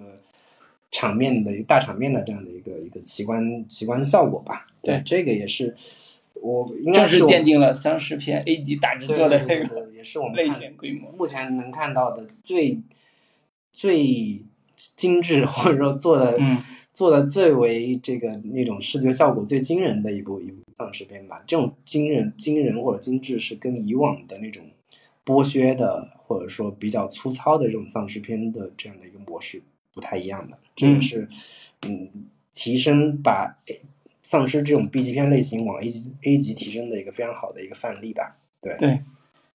扎克施耐德，嗯、就是我们之前提过，扎克施耐德之呃，就是前两年，嗯，呃，也拍过一个丧尸片，嗯还是呃这个大概的这个类型的这个这个规模，嗯也是一种商业类型片的这个拍法，嗯，呃，名字活死人军团。对，活死人军团，然后据说也在拍剧，嗯，但是这个剧好像也没出来，嗯所以对，我没看。对，所以这个呃感兴趣的话，也可以看看最最新的这个活死人军团的这个报道啊，就可以也期待一下扎克施耐德的新新版的这个这个这个类型。嗯，哎，我们我们差不多先聊完欧美丧尸片这这个部分了。嗯，然后日韩丧尸片的这个部分，可以可以先简单聊一下。对对，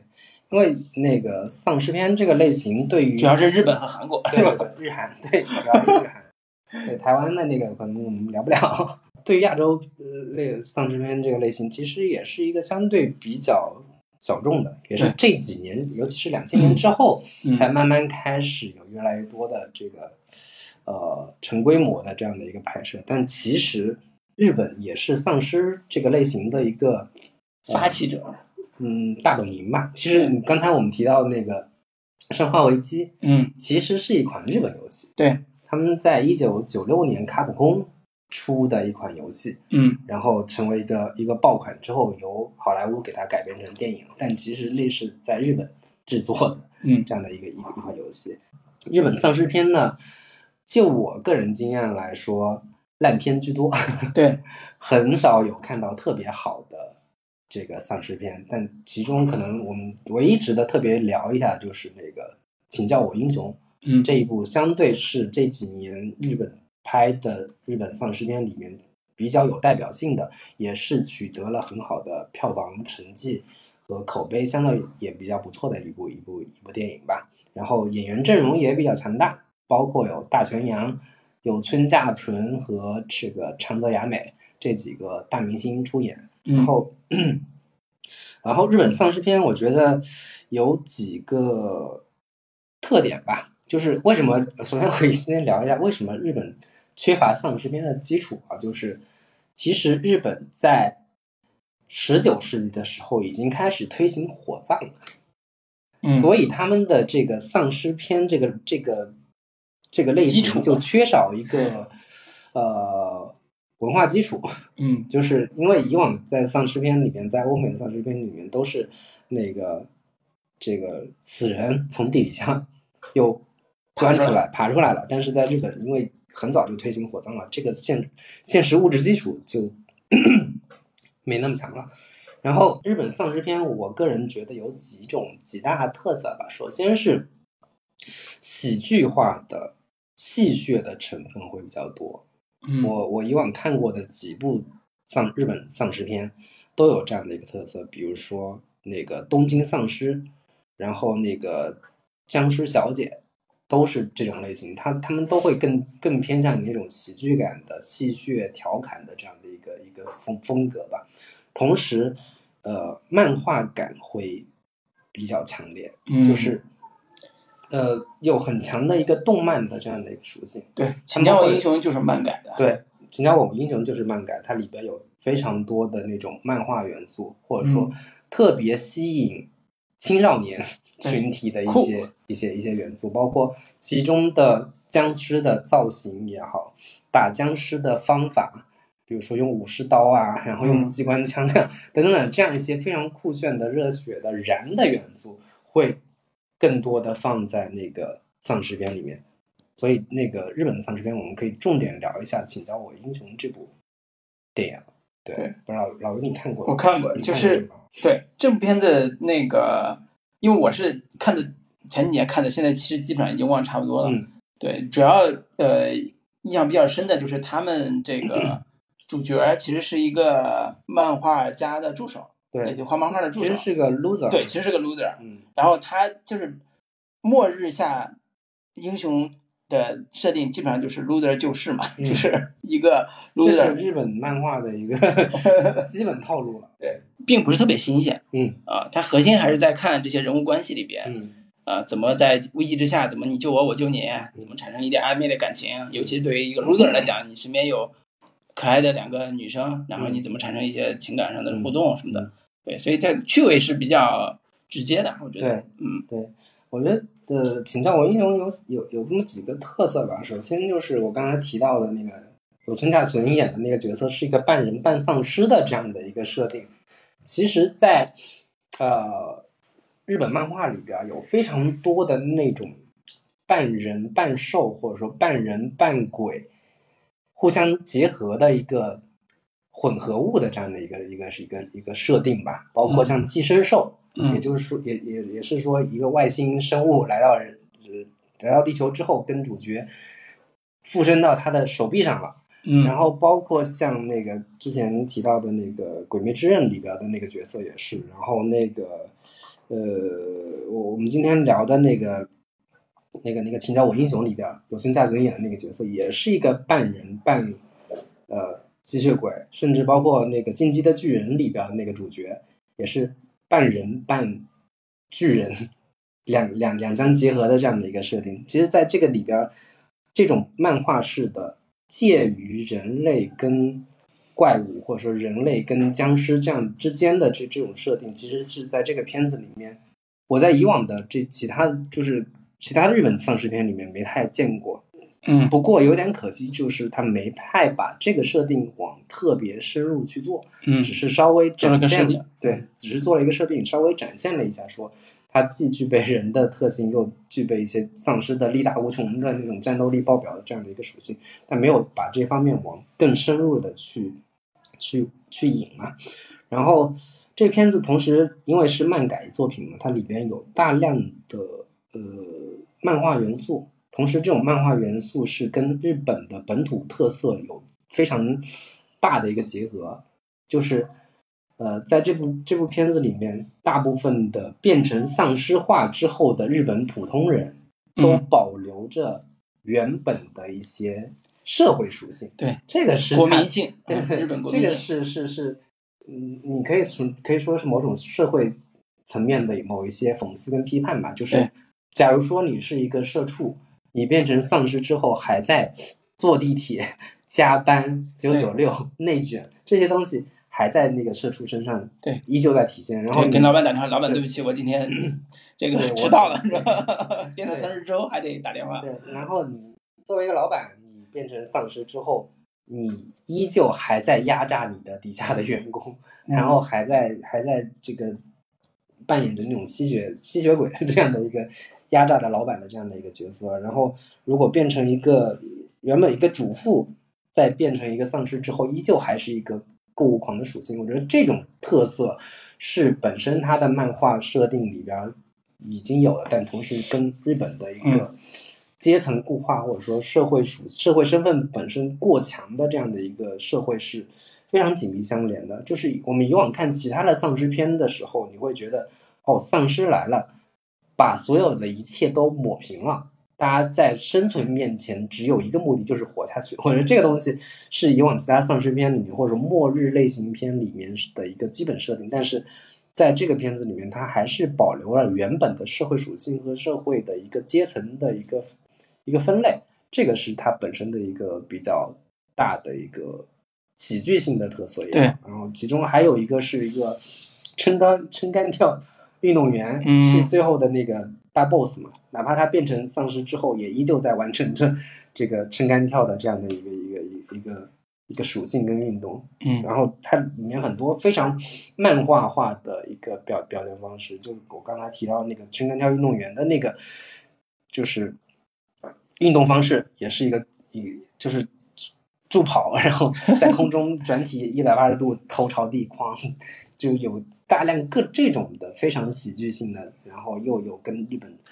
社会背景、社会环境紧密相连的这样的一些元素。这个嗯是请教我英雄非常大的一个特色，同时它会更突出某一些动作性的，包括枪战呀，嗯然后包括很多的一些动作性的一些爆头啊对爆头这些这些以非常漫画式的夸张的爽感的东西去呈现。我觉得在日本的那种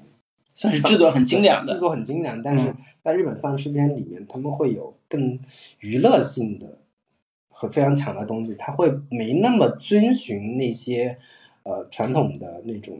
好莱坞的或者说乔治罗梅罗他们那一套嗯嗯奠定的丧尸片的一些基本的一个一个模式吧。按照美国人呃按照日本人对拍自己剧情片的逻辑嗯，拍了一下，对嗯，他们会有更多的情感化、情感化的一个一个表达，同时也在丧尸造型上会有更多的浮夸的、嗯更多的夸张的、更偏向二次元属性的造型特色的一些元素在里面。这是对日式的丧尸片的一个很重要的一个一个一个。对，它有一点像那个类似像暗夜秀明拍 新版奥呃那个奥特曼的那个、呃新版那个哥斯拉哥斯拉的那个效果，嗯对，你觉得这个哥斯拉已经拍了很多遍了，美国人也拍了，然后不就是怪物吗？嗯，但是他能把日本的国民性，呃，活灵活现的展现在这个危机事件里面，嗯所以这个对于这一类题材的一个变形或者加成来讲是，呃，特别重要的吧。嗯嗯嗯，对。然后其他几部像那个《东东京丧尸》也是二零零五年的一个片子。这片子呢，其实我不是特别建议大家看，我自己看了之后，呃，它我觉得它唯一一个比较有意思的一个一个点就在于说，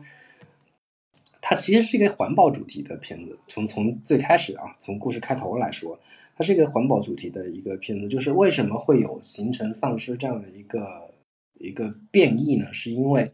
大家都把垃圾丢到一个一个地方，那个地方呢就形成了一个黑富士山。于是呢，甚至有很多人把不要的尸体， 或者说因为各种原因把把人给误杀了也好，或者说谋杀了也好，把尸体都埋在那个黑富士山上。于是，这个黑富士山里边的尸体就慢慢的变成了丧尸。于是，这个故事就这么展开了。虽然这个故事主演是那个谁来着，呃，千远忠信，嗯但是这片子本身的质量确实不太好，就是有非常无厘头的一些、一些、一些设计吧，然后甚至到后边有点就就又变成了一个关于阶层固化，然后阶阶级跃迁的这样的一个一个一个主题，也就是当主角被关就发生丧尸异变之后，整个社会大家都躲到了一个一个大大型的像金字塔一样的结构的一个大厦里边，主角在底层，然后上面越越往上就是成越精英越富有的上流社会，嗯然后主角在底层就负责去打僵尸，然后以取悦上层人士，然后就就有一些非常这种很很粗浅的一个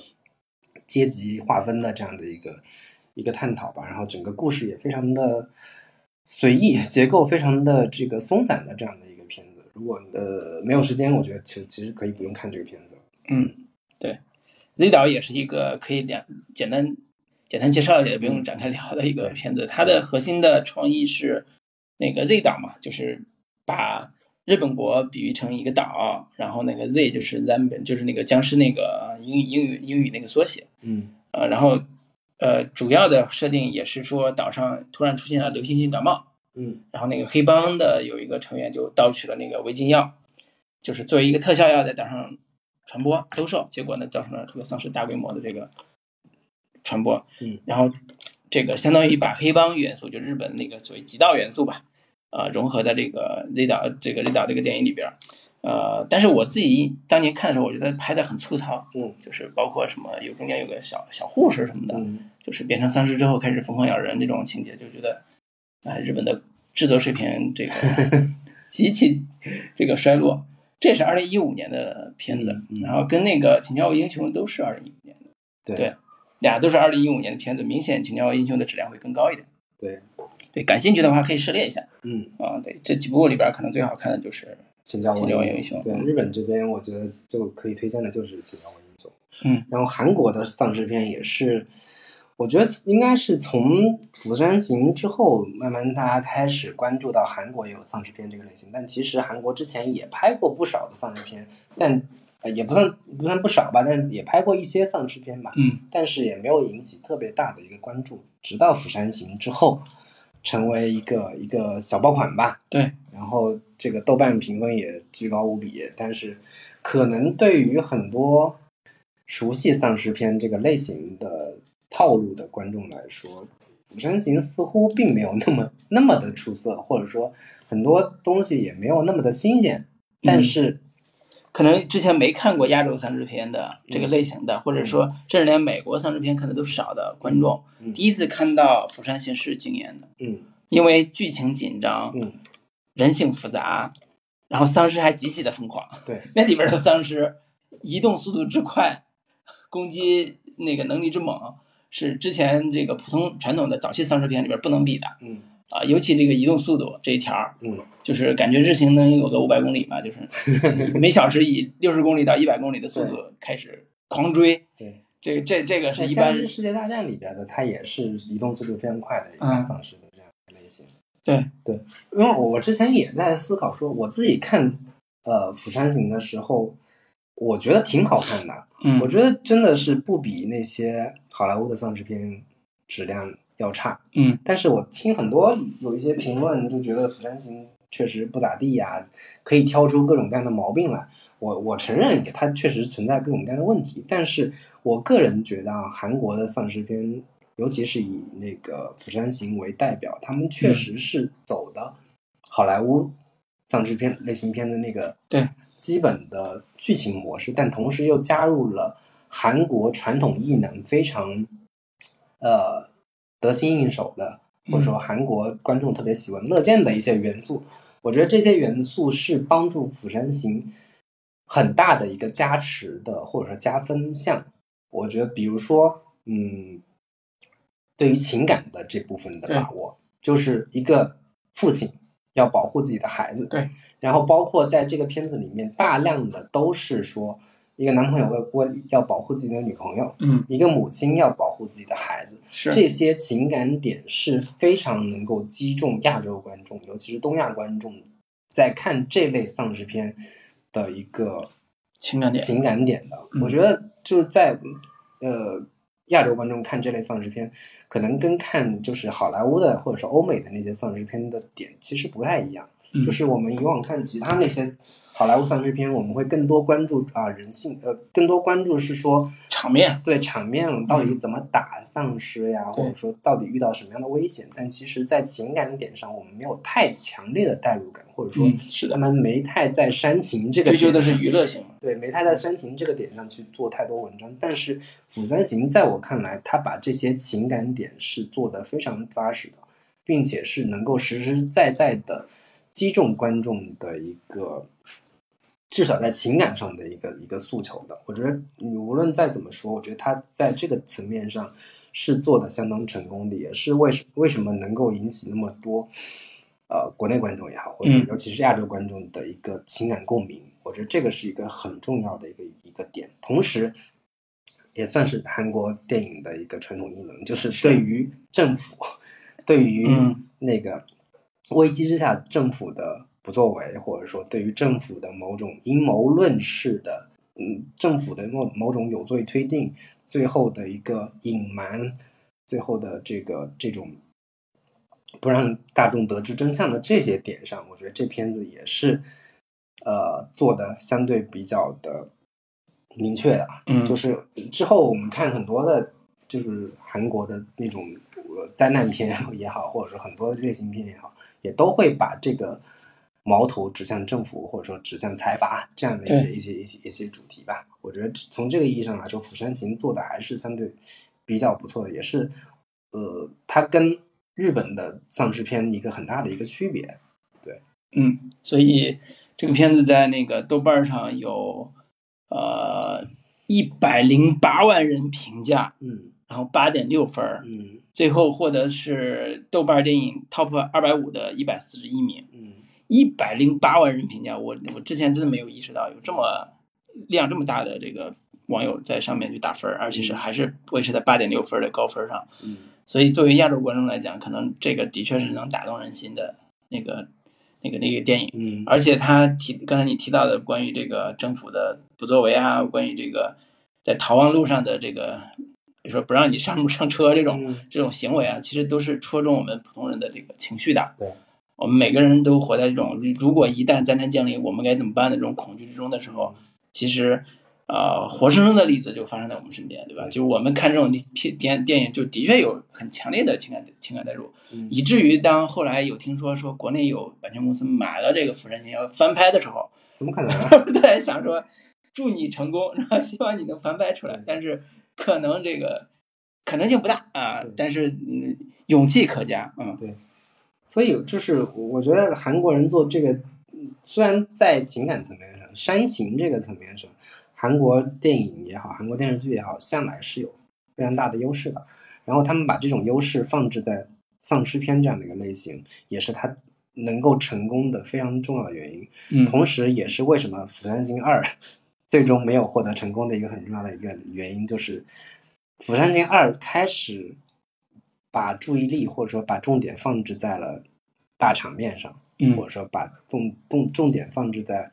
动作戏，然后更宏大的全球性的危机这样的一个设定上面，嗯我觉得它的一个感染力可能就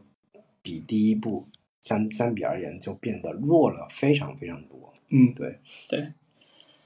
哎，所以就呃这个，当时好像《釜山行》出来的时候，最典型的标题就是现在常见的那个嗯“又甩了中国电影 十条街”。对对，这《釜山行》当时出来的时候是公号是嗯，那个最典型的啊。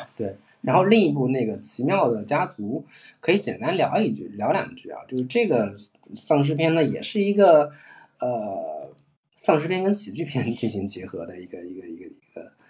一个片子吧。就是它故故事讲的是主角变成丧尸了，跑到了一个村村子里，但是呢，所有人都不把他当回事儿，于是这个可怜的丧尸呢，饿的实在没办法了，就咬了其中的一一家人的一个爸爸。被咬了之后呢，结果发现咬完之后，这个变得滋阴壮阳，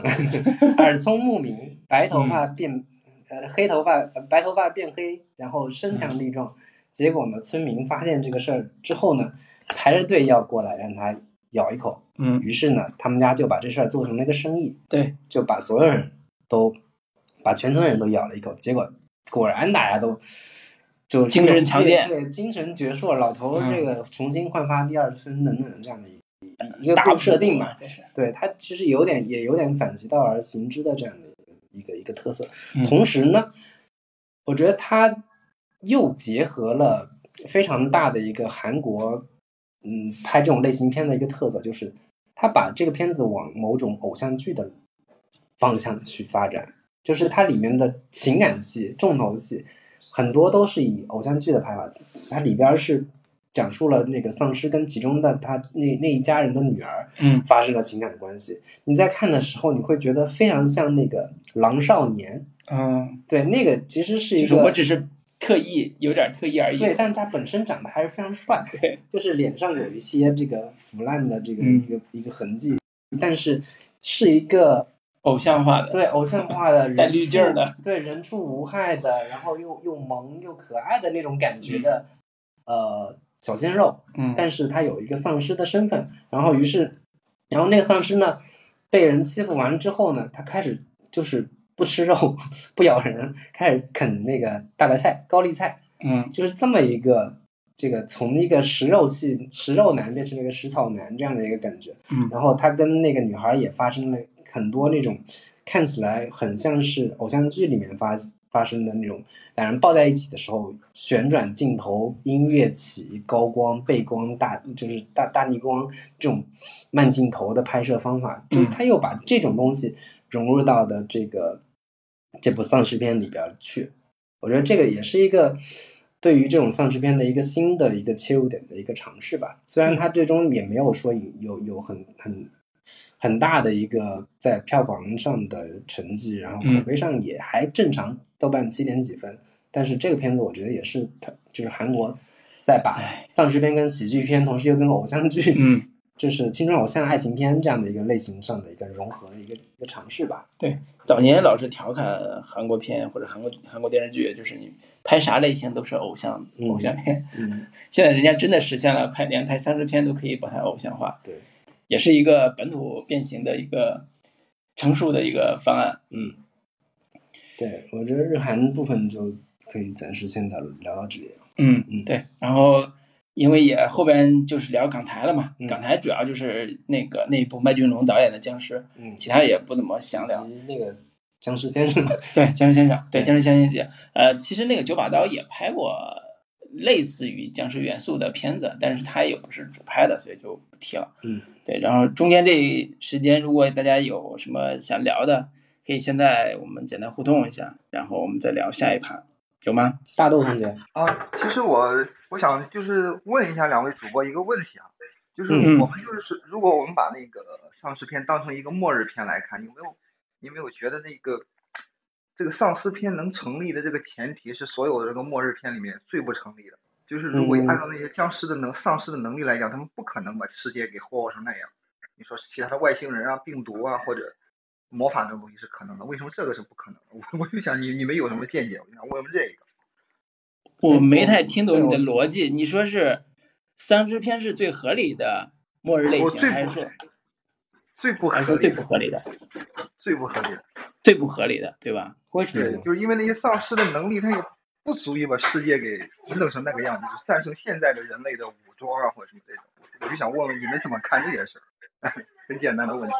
啊，丧尸的这个类型片里边有个特别特别重要的元素，就是丧尸的扩散特别快，而且它形成一个局部的巨大优势。比如说有些小丧尸片，比如说早期那个活死人里面，就是这个小镇 对，啊，然后一个小区， 被丧尸包围了。所谓包围，就是你只有几个活人，剩下人全都被咬了，而且迅速一夜之间，就是以一比十、一比一百的这个速度扩散。然后呢，你只是你们只只是其中几个活人，然后周围全是丧尸。然后后期的大规模丧尸片都是说，整个地球百分之九十九的人就是那个丧尸，就只有百分之一甚至百分之零点一的人才是那个活下来的，各种小角落里边避难的这种这种人。那相当于这个，它的基本的模型就是在大规模的人群的基础上，有大量的疯狂的攻击性的群体性的这个丧尸出现，然后呢，只有一小撮非常非常一小撮的老弱病残活了下来，然后呢，这个社会秩序已经完全被颠覆掉了。那这个时候你应该怎么办？所以它不存在一个强力的，首先它不存在一个强力的权力机关啊、或者说很多片里边不存在一个强力的权力机关介入这个事儿，比如说警察，比如说军队，嗯，没有，那你怎么生存下去？你跟这个丧尸怎么互动？怎么怎么活怎么活下去？对吧？然后就算有这些所谓强力机关，那这些人里边很多要么是出于私利，要么是出于这个某种政治目的，他也不想救助这些这些所谓的故故事里边的主角。那这时候那些人怎么办啊？包括刚才提到那个《釜山行》，那个政府不作为，其实这这也是一种大背景下的一种可以这个做戏剧元素的一种加成嘛。所以，呃，在这个情况之下，它的基本的叙事逻辑就是，呃，对于主人公来讲就是一个生存逻辑，我从 A 点到 B 点，进到一个避难所，然后去生存，啊、或者说我要开始这个在生存过程中要杀杀僵尸，我才能活下去。那这就是变成一个动作戏为核心的这个故事。所以我我不知道你说的这个从现实逻辑里边啊，丧尸片的逻辑不存在，还是说这个所谓大规模 感染然后变成丧尸这个可能性不存在？你要是说大规模变成丧尸或者疯狂咬人这种不存在，那的确是不存在啊，因为你人要变成丧尸这个事情本身就是非常不合理的，或者讲你不科学的。对，我觉得丧尸片本身其实是个高概念设定。呃，一般呢，这个创作者会先天的给你一个，其实是一个假定性的概念，就是他认为你就不用去细究到底到底是丧尸有没有能力统治这个地球，或者说成为全球性的这样的一个一个危机，你就先暂时接受这个设定，你你你这个按照我给你的设定往下看，我觉得这个是是某一种前提，但是另一种前提就是，呃，你把它当成是某种病毒，就是强力病毒，非具备极强的传染性，每个人一旦这个被咬之后，就会快速的一传十，十传百。我觉得你你把它理解成为一种病毒，全球性蔓延的病毒去理解，可能会更好理解一些。我觉得这两点可能是接受这个类型的一个很重要的原因。然后我我我我不是太明白，说你你所谓的现实性基础到具体是指什么？是指丧尸这种呃纯生物攻击，然后只是说要把人咬了，然后快速的移动，然后传染每一个人，这个东西不太现实，还是怎么样？对我我我的意思就是这个，我就是说，就是我们接受的其他的末日片的设定，你比方说核打核战争啊，就是外星人入侵啊，就在他嗯，陨那个设定里石面撞地球，对，他在他那个设定里面，后面发生这个事情是合理的，但是在这一个丧尸片，它设定的丧尸能力，就是和造成的后果之间，就是它这个设定就是，就像你们说，就有点太强设定了，嗯或者我觉得这就是，也就是说，为什么丧尸片它它很难拍成那种比较严肃的、比较正式的那种片子，也嗯。有这方面的原因，因为它本来这个设定就太强了。但我觉得这个有，就是丧尸片有丧尸片有一个天然的优势，就在于说它是把原本我们身边的活生生的人变成了一个邪恶力嗯量，异化了，对异化之后变成了一个恐怖来源，或者说邪恶邪恶的一个一个外部势力，对这个东西，并且是一个人传人几何指数性增长的这样的一个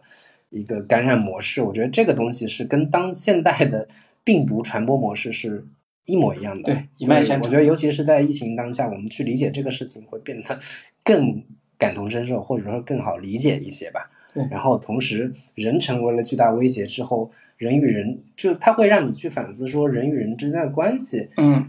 人人就是像那个霍布斯说的那个人对人人对人是野兽嗯这种传统的丛林法则式的这个这这种生存方式，其实是大家内心深处非常呃原始的，或者说一一种本能性质的对人的某种恐惧。我觉得这种恐惧是在丧尸片里面有了一个更放大性的一个呈现效果。对，甚至我都觉得说，丧尸片虽然看起来这个假定性有点儿，就是设定有点儿强啊，但是它提供了一个很重要的一个对于现实生活或者现实社会现实的一个模拟或者叫隐喻。这种模拟和隐喻其实只要能够达成就够了，这个类型就可以建立起来了。具体说，像《我是传奇》这种的，呃，思有点儿带对未来社会思辨的这种表达，其实就是已经相当于把丧尸片严肃化的一种处理。它并不是说很浅薄的，我只打打这个打丧尸就完了。它其实在思考，呃，人类未来的某一种景，这个所谓的景象，这个景象是因为丧尸的这个出现或者丧尸大规模流行之后带来的。所以，呃，从这个意义上说，我我我从我们看到的这些片子的这种发展变化上来讲，也是它只要在这个元素之下做更好的，呃或者更严肃的探讨的时候，它就有空间去把它的主题呈现出来，而且这个主题本身也是严肃的，也是这个有可探讨空间的，并不是仅仅是娱乐化、血腥，然后看的片子这某一种的视觉刺激来满足观众的情感的。所以呃，可能不同的这个创作者他在思考这个问题的这个深度和角度，以及他的商业化的这个目标是不一样的。所以我们看到大量的商业呃僵尸片，其实还是以商业的娱乐性为核心的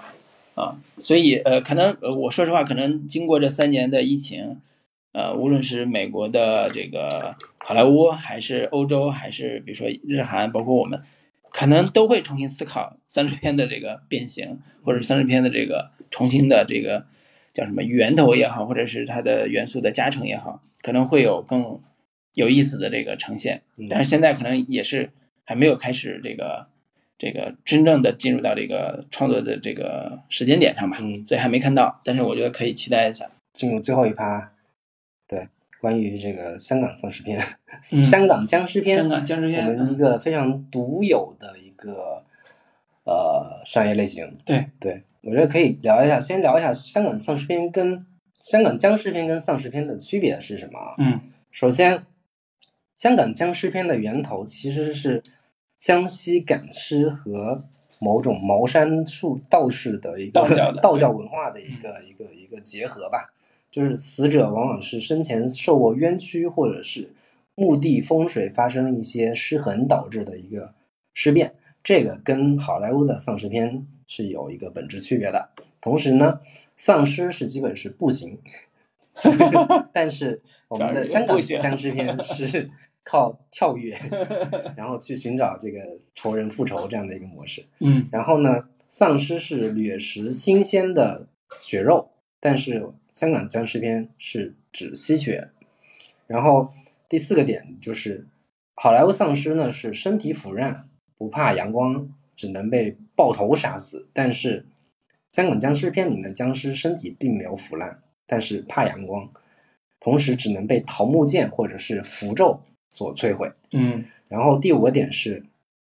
活人被丧尸咬了之后，基本是无药可解的。在嗯好莱坞的那些丧尸片里面，嗯哇，嗯可能之后拍有一些会有一些什么血清之类的对，东西，科技发达了可能会有，但是在香港僵尸片里面，被那个僵尸吸了咬了之后呢，是可以通过糯米拔毒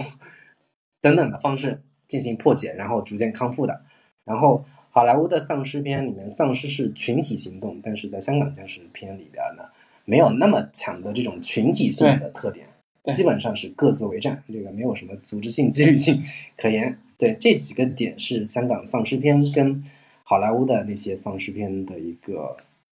主要的一些区别吧。嗯对，但是他们的变化也都有点像，就是恐怖元素加喜剧元素是这个类型的最大看点。嗯，所以我们小时候看了那个呃《僵尸先生》之后，后来出现好多类似的这个主题的一些新的变形，比如说什么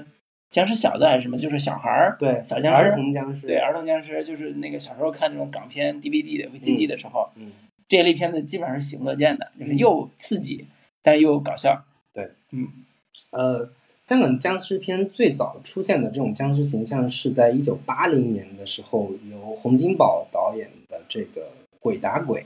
这个片子里面，这这一类片子之后是会被就是被称为叫灵幻武打片。对然后在《鬼打鬼》以里武侠片的对这个叠加对来来往在《鬼打鬼》里边儿，里边儿是出现了一个僵尸形象，但是在《鬼打鬼》里边儿呢，这个僵尸并没有作为一个非常核心的主角，或者说以 C 位的形式出道。但是在之后，那个洪金宝找来了林正英以及导演刘关伟拍了那个《僵尸先生》嗯对这部片子，我觉得是可以称之为是香港的乔治梅罗梅的呃开山之作，啊对，开山之作，就是嗯他的地位跟乔治梅罗梅拍那个呃《火使火人使之人夜》等等这些片子的意义是一样的，就是对《僵尸先生》奠定了之后其他的僵尸片的一个基本的叙事脉络和形象的基基础形象的一个一个设定吧。嗯，包括像桃木剑呀。符咒呀、茅山道士等等，以及林正英所饰演的这个茅茅山道士的形象，也是奠定了其后绝大多数的这些香港僵尸片的一个基本的一个一个套路吧。其他的这些片子基本上都是模仿这部片子来进行拍摄的。然后这片子也是在当年爆火，一炮而红，然后在当年拿下了两千万票房。然后之之后还拍了一些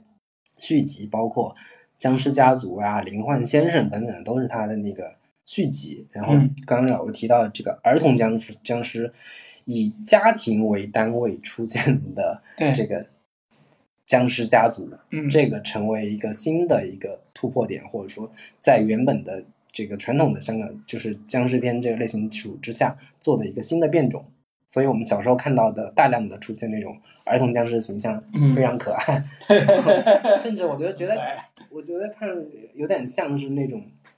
可能是受到那个施皮尔伯格那个 E.T. 的那个影响，啊就是 E.T. 这个形象对跟那些小孩儿一块儿相处，对然后在这个片这个僵尸家族里边也是那个儿童儿童僵尸跟几个小孩儿一块儿嗯和谐相处的那些、那些画面，就是跟这些跟跟那些好莱坞之间是互相影响的。是其实香港僵尸片到之后也是就慢慢就越来越没落嘛，然后他们会去结合很多西方僵尸片的一些类型呃类型，甚至嗯西方的吸血鬼的是，的片子的一些类型来进行结合和嫁接，甚至出现了那个呃林正英去打这个西 方的吸血鬼这样的一些，打对战吸血鬼对对，就有很多这种非常飞的、非常这个奇怪的一些设定，就是嗯到越到后面，就是大家都是拼创意，看谁能超到。就是当时下好莱坞新鲜的对套路、新鲜的一些设定，就把这个这个是这个类型是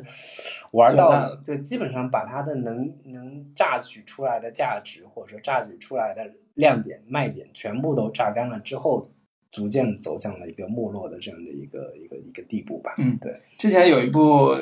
挺火的港剧叫《我和僵尸有个约会》，对，那个其实是个吸血鬼，对，它其实是个个吸血鬼，它不是那个电影里边那种的嗯跳跳那种僵尸嗯，对，所以它也是在不停的在变化之中，呃，逐步调整它的市场的这个策略，嗯所以它大部分的这种僵尸片的核心的逻辑还是一个标准的娱乐化的嗯市场向的。嗯以卖钱为核心的对创作模式，对它没有像我们刚才提到的，在欧美、日韩，它慢慢的开始进化，有一有一个呃新的主题、新的表达的这种空间的时嗯候，他们努力拓展。它其实不是香港的这一套，大家都知道说，老板也知道说为纯娱了乐化对，老板也知道纯娱就是乐嗯卖向钱，对，就是卖钱，你别跟我说其他的，就是卖钱。对，因为它不像好莱坞丧尸片里面，它会把很多的所谓的社会问题。嗯或者说是当下的社会主题进跟丧尸片进行结合，不管是什么种族问题也好，当时阶级分化问题也好，这些东西在香港的僵尸片里面基本是不存在的，嗯就是纯娱乐。然后它里边儿我印象比较深刻的是，香港僵尸片有一个好莱坞丧尸片里面不具备的一个特点，就是呃，基本是呃，香港僵尸是那个僵尸是靠人的呼吸对来判定你的位置的。嗯，所以我们小时候看到大量的那些那些僵尸片是，只要你屏住呼吸，对他就找不到你，憋气，对，然后有人放了一个屁，结果就又又把又又被被发现了，就是这些东西是当年就是我们所谓的进阶癫狂、进阶过火的呃香港电影，嗯靠一帮非常有创意、有才华的电影人，非常的各种以自己天才的灵感和创意。嗯去传出来的，或者说柔和嫁接出来的一个本土的重要的一个一个呃恐怖片类型吧。对然后之后也也有大量的鬼片又跟丧尸片进是行是结合，比如说那个呃《猛鬼差馆》，嗯是一个把吸血鬼元素跟 警匪片元素进嗯行结合。那个里边的吸血鬼是一个日本大佐，嗯，然后当时的那个编剧是王家卫跟刘镇伟，嗯然后他们之后，刘镇伟又拍了一系列像《猛鬼学堂》《猛鬼大厦》嗯这些东西呢，又越来越往恐怖片、鬼片跟吸血鬼片、丧尸片进行大杂烩、大融合的这样的一个一个趋向。但是，直到那个差不多在一眉道人等等这些僵尸片的一些价值被呃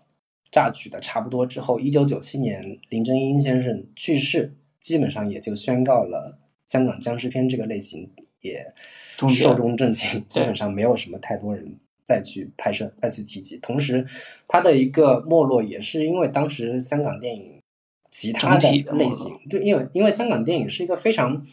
跟风的一个市场，嗯就是某一个类型火了之后，会有一大堆人涌涌上前，像一群这个苍蝇一样，把它的价值彻底榨干之后，又去发掘其他的类型去了。当时那个比如说赌片嗯火了之后，大家一堆人就又去拍赌片了，包括像什么《新龙门客栈》火了之后，这种武打动作片、新派武打动作片火了之后，大家又去追捧这样的一个类型，最终那个香港僵尸片也就在没有太多的剩余价值可榨取之后，也就寿终正寝了。是大概是这样的一个一个脉络吧。但是麦浚龙的这一部这个僵尸也算是最后一次为香港僵尸片做的一个嗯叫魂，或者说是某一种唱唱了一曲挽歌这样的一个一个一个一个效果吧。嗯嗯对对，也因为很意外的是，呃，麦浚龙这个对，二导零一演三年的片对，子，二零一四年的嗯的这个这个片子，因为他本身是一个歌手，然后后期转型当导演，就觉得说，而且他拍他要拍一个丧尸片，就觉得他好像就是为了挣钱，或者对为富了二代嘛，对对对，就是为了挣钱或者干嘛的。但是没想到他拍了一部，呃，虽然叫对于丧尸类型片的这个回光返照或者嗯怀旧之作，但是他其实突破了传统的那个叫香港丧尸、香港僵尸片的这个嗯某些设定，或者说它的一个，对它其类实型更像一部恐怖 片。对它更像恐怖片。对，它有融合了很多日式恐怖片的一些元素和视觉风格。嗯，我记得它那个呃视效是日本团队做的，好像嗯是三十重史还是谁的那个特效团队嗯做的。然后它里边的那些鬼的形象是非常那个就日本的那些恐怖片那种如丝般顺滑的那个 黑丝黑瀑布呗，对对黑丝这种这种这种嗯这种东西。但是它里边确实找了一大批早年间的香港僵尸片的老演员，对，钱小豪对是当年拍《僵尸先生》的时候，他在的在林徒正弟英旁边的徒弟，嗯，然后包括那个鲍喜静呀、吴耀汉呀、陈友、惠英红等等，这都是早年间的那个香港，呃八九十年代非常火红的那些香港的僵尸片也好，或者香港传统的动作嗯类型片里边的一一些非常有名的老演员，对对聚到一起拍摄这样的一部僵尸片，也算是最后一次为这个香港僵尸片进行的一个叫魂吧。嗯嗯嗯，而且他的气质还特别文艺。对他，他虽然也是有一个里边有一个核心的是那种大僵尸的这个设定，嗯但是他的写法很有意思。他一开始切入角度是道士在多年之后，这个行业已经没有了，或者这个行业已经没落了，嗯这些艰难的为生的道士们怎么在这个夹缝中生存的这个起、这个故事为起点，嗯对一下子就把道士这个行业的神秘化给去除掉了，嗯变成一个日常的反复走读、日常的做小生意、小买卖的一个一一个普通人。嗯然后在这个基础上，他开始进引入到一些神秘元素或者鬼元素嗯啊、最后挖出来那个大僵尸，然后他们最后有一战，看起来是很很有戏剧性、很冲突的一个和和戏冲突很强的，但是它里边又加了一些，比如说楼楼层里边的命案这样一个事情。我觉得这种设定应该是吴子光编剧的贡献，对吧？对，就是把一些社会元素也放到这个故事里边，底层人民，然后社会元素的命案，嗯最后挖出来一个就是恐怖之极的大僵尸，然后他们有有一个较量。嗯呃，所以它的呃拍法其实跟传统的丧尸片，就是中呃香港僵尸片的拍法也不一样。对，非常不一样了，已经。对他，就很多人看完这片子都觉得，虽然你是在致敬香港的僵尸片，你用了很多香港僵尸片传统的一些元素老演员嗯以及、呃那个什么墨斗线呀，对对对糯米呀米撒嗯糯米啊，这些是大家非常耳熟熟悉的一些香港僵尸片的一些基本的模式跟符号吧。但是你的整个视觉风格，你的整个的一个故事的模式，其实是更接近日式风格。我刚刚、嗯刚刚说那个，它是是要有点黑的，有点黑泽清的一个感觉对，。它其实清水虫嗯，的团队做的这个视啊觉视觉效果。啊金水成就是拍过那个《鬼水凶灵》啊等等嗯这样的一些恐怖片的一个日本日本恐怖片的一个一个大师吧，嗯对所以它其实是有怀旧元素，有怀旧的一些符号，但其实它整体的风格是会更加接近于日本恐怖片的恐怖片一个嗯一个一个鬼套片路，对对，放在一个香港的环境里边儿，嗯，对。它里边那个僵尸的元素造型是我印象非常深刻的对。大量的铜钱，对，它是脸上对就像戴个口罩一样，但是是铜钱的吴那耀个。汉老师演的这个角色，对，那个铜钱是作为一面像口罩一样戴在他的那个嗯脸上，嗯。那个视觉效果是非常震撼的。很像《疯狂麦克斯》里 边的那个对对对对对那个那个那对，个光反派角头，色然后又是很朋克的这种元素嗯啊、呃融融合在一起。对对，所以在呃一三年刚出来的时候，其实是一个让大家眼前一亮的惊艳的一部嗯，算是僵尸片。对啊，但其实它是又融合了日鬼式片恐怖、嗯，美式血腥，但同时加上了香港的这个封建迷信，道士元素。对道士元素，嗯进行了一个大杂烩、大杂糅。但其实我个人当时看的时候，其实是非常享受的。嗯，但我如果你不把它当成是那种嗯纯的香港僵尸片，或者说你嗯对那个东西没有那么强的执念的话，我觉得，同时你又有一定的了解，它借着这样的一个片子进行的一个致敬，或者说进行的某一种怀旧的话，我你会看的。又有熟悉感，又有一些就是意想不到的一个风格特色。我觉得作为一部呃处导演处女作的话，其实是相当惊艳的一部片子吧。嗯，嗯，对，所以最后，呃，这个可以以这个片子来收尾是吧？ 本来那个库库杯是吧？库杯我没看，因为我听那个群里边儿大家一聊说这片子怎么着血腥，然后我一想，哎，我不现在已经不太想看血腥的嗯嗯这种这种这种设定的这个片子了，所以就就我就我就没看那个库杯那个库片贝子。这片子反正也有点敏感，啊我就 我们就不不多聊了。反正我我我我个人会觉得这个片子库贝这个片子，我我就是如果你要往那种社会文化啊，或者说往更呃社会性属性的这个东西去去聊的话，你肯定可以解读出某一些东西出来。但是你如果仅仅作为看我们看过很多呃好莱坞丧尸片也好，看过很多日本丧尸片的观众来说，我并不觉得它有什么特别让人印象深刻的，或者说让人觉得特别眼前一亮的一个一些东西吧。至少我觉得它唯一的意义就是，可能作为华语类型片里边儿，丧尸片这个类型，我们一直都没怎么太拍过，包括香港，包括台湾，拍过的不多。同时呢，精品也不多。这一部《哭悲》算是相对来说，它有一定的社会表达在里边儿，嗯同时又结合当下的疫情时代背景，嗯整体的戾气、怨气、怒气这个东西，其实它是有所展现的。但除此之外，我觉得你过多的拔高，把它的一个社会意义、文化意义去过做过多深入的解读的话，我觉得意义没有那么大。对，基本是这样的一个看法吧。嗯，嗯，也许有人看法跟你不一样啊。对，在这那里就大这家个各自有各自的看法。对对对嗯，因为我没看，我们不不表达对这部片子的意见。嗯然后那个最后我们可以互动一下，哎，留言。喂，啊哎，我又来啊人家嗯了，我就来补充片单了。 我刚才在豆瓣又找到一部， 那个这一部应该挺适合罗老师那个品味，就是那个《死亡之雪》，不知道看过没有？死亡之雪二战二战上雪，对，是一啊，嗯部没有没有挪，威二战北欧三部的片还真没看过。对他那个是相当于一堆那个纳粹的那个纳粹兵，然后复活变成僵尸，然后保卫财产的一部，也算是一个恐怖喜剧。嗯，挪威的片子，对对对，那部是哦也是、就是嗯，有点哎像这平个时设定平时玩过界那种重口味的那种，但是这片子嗯也是喜很剧像那个《爱爱死亡机器人》其中一个动画片里边儿，呃，对对对对但是第那一季个《爱最死后亡一机器个人》更严肃一点，就是嗯这一部相对来说也是更喜搞剧笑然后一点重口味，也是血浆嘛，那对对对。嗯还有就是那个哭悲，我就说一下那个名字吧。其实就是可能要我们这边人才可能比较明白，那个哭悲其实就是比比较接近那个台湾一个出口叫靠靠北，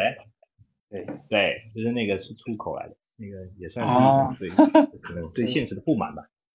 其实香港那边那边的丧尸片很多，也就是像刚才老师说的嘛，林正英那边开始，然后后来，呃，其实最好我我看过最最喜欢的也是就是那个《猛鬼菜馆》，就对，就是很搞笑，张对学现实友有一点讽刺，对，而且中间还有一段跑到跑到认错精神病人，以为是对对以为是对僵尸，一起一 起一起太喝什么来着？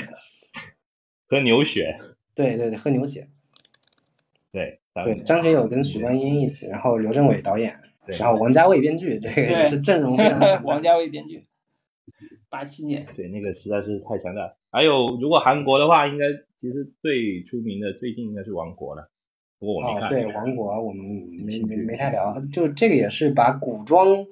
宫廷权谋对跟丧嗯尸片进行一个结合，这个也是对，反正很像网飞喜欢干的 事儿。对，元素然后地带说的非起那常好个香港的那个僵尸片，其实不得不提的一个人人物就是罗兰姐，啊，嗯，它是罗兰鬼鬼片婆的，对，鬼婆嘛。 嗯对。然后有一次我就记得是听那个黄子华的那个脱口秀就讲过嘛，他们那个栋笃笑，他就讲过嗯说，原来他跟罗兰姐拍过鬼片，然后他说被罗兰姐追追是很很恐怖的，不过最恐怖的不是 说他长得恐怖，而是说他怕老人家 摔倒，大年纪还在那么努力地应 对。嗯，黄子华老师也是非常贱，嗯，不过他也已经封麦了，就所以不说了嗯现在也没有。也是复杂的社会环境之下 选择了 对我就我就补充这么多吧，其实也就好的因为各位老师讲的已经很详细了。嗯，好的，非常感谢。好的，感谢大家。今天本期节目就到到此结束了。圆满 结束，非常感谢大家的参与。嗯对对呃，对希望下次，哎，我们下次是打算聊一下黄蜀芹老师对的一一些代表作品的盘点吧，比如对说《人鬼情》啊，呃，《围城城》电视剧啊电视剧等等嗯的这样的一些，可能孽债电视剧，对大家没有那么熟悉黄蜀芹导演，他也不像嗯那个第五代导演他们那么的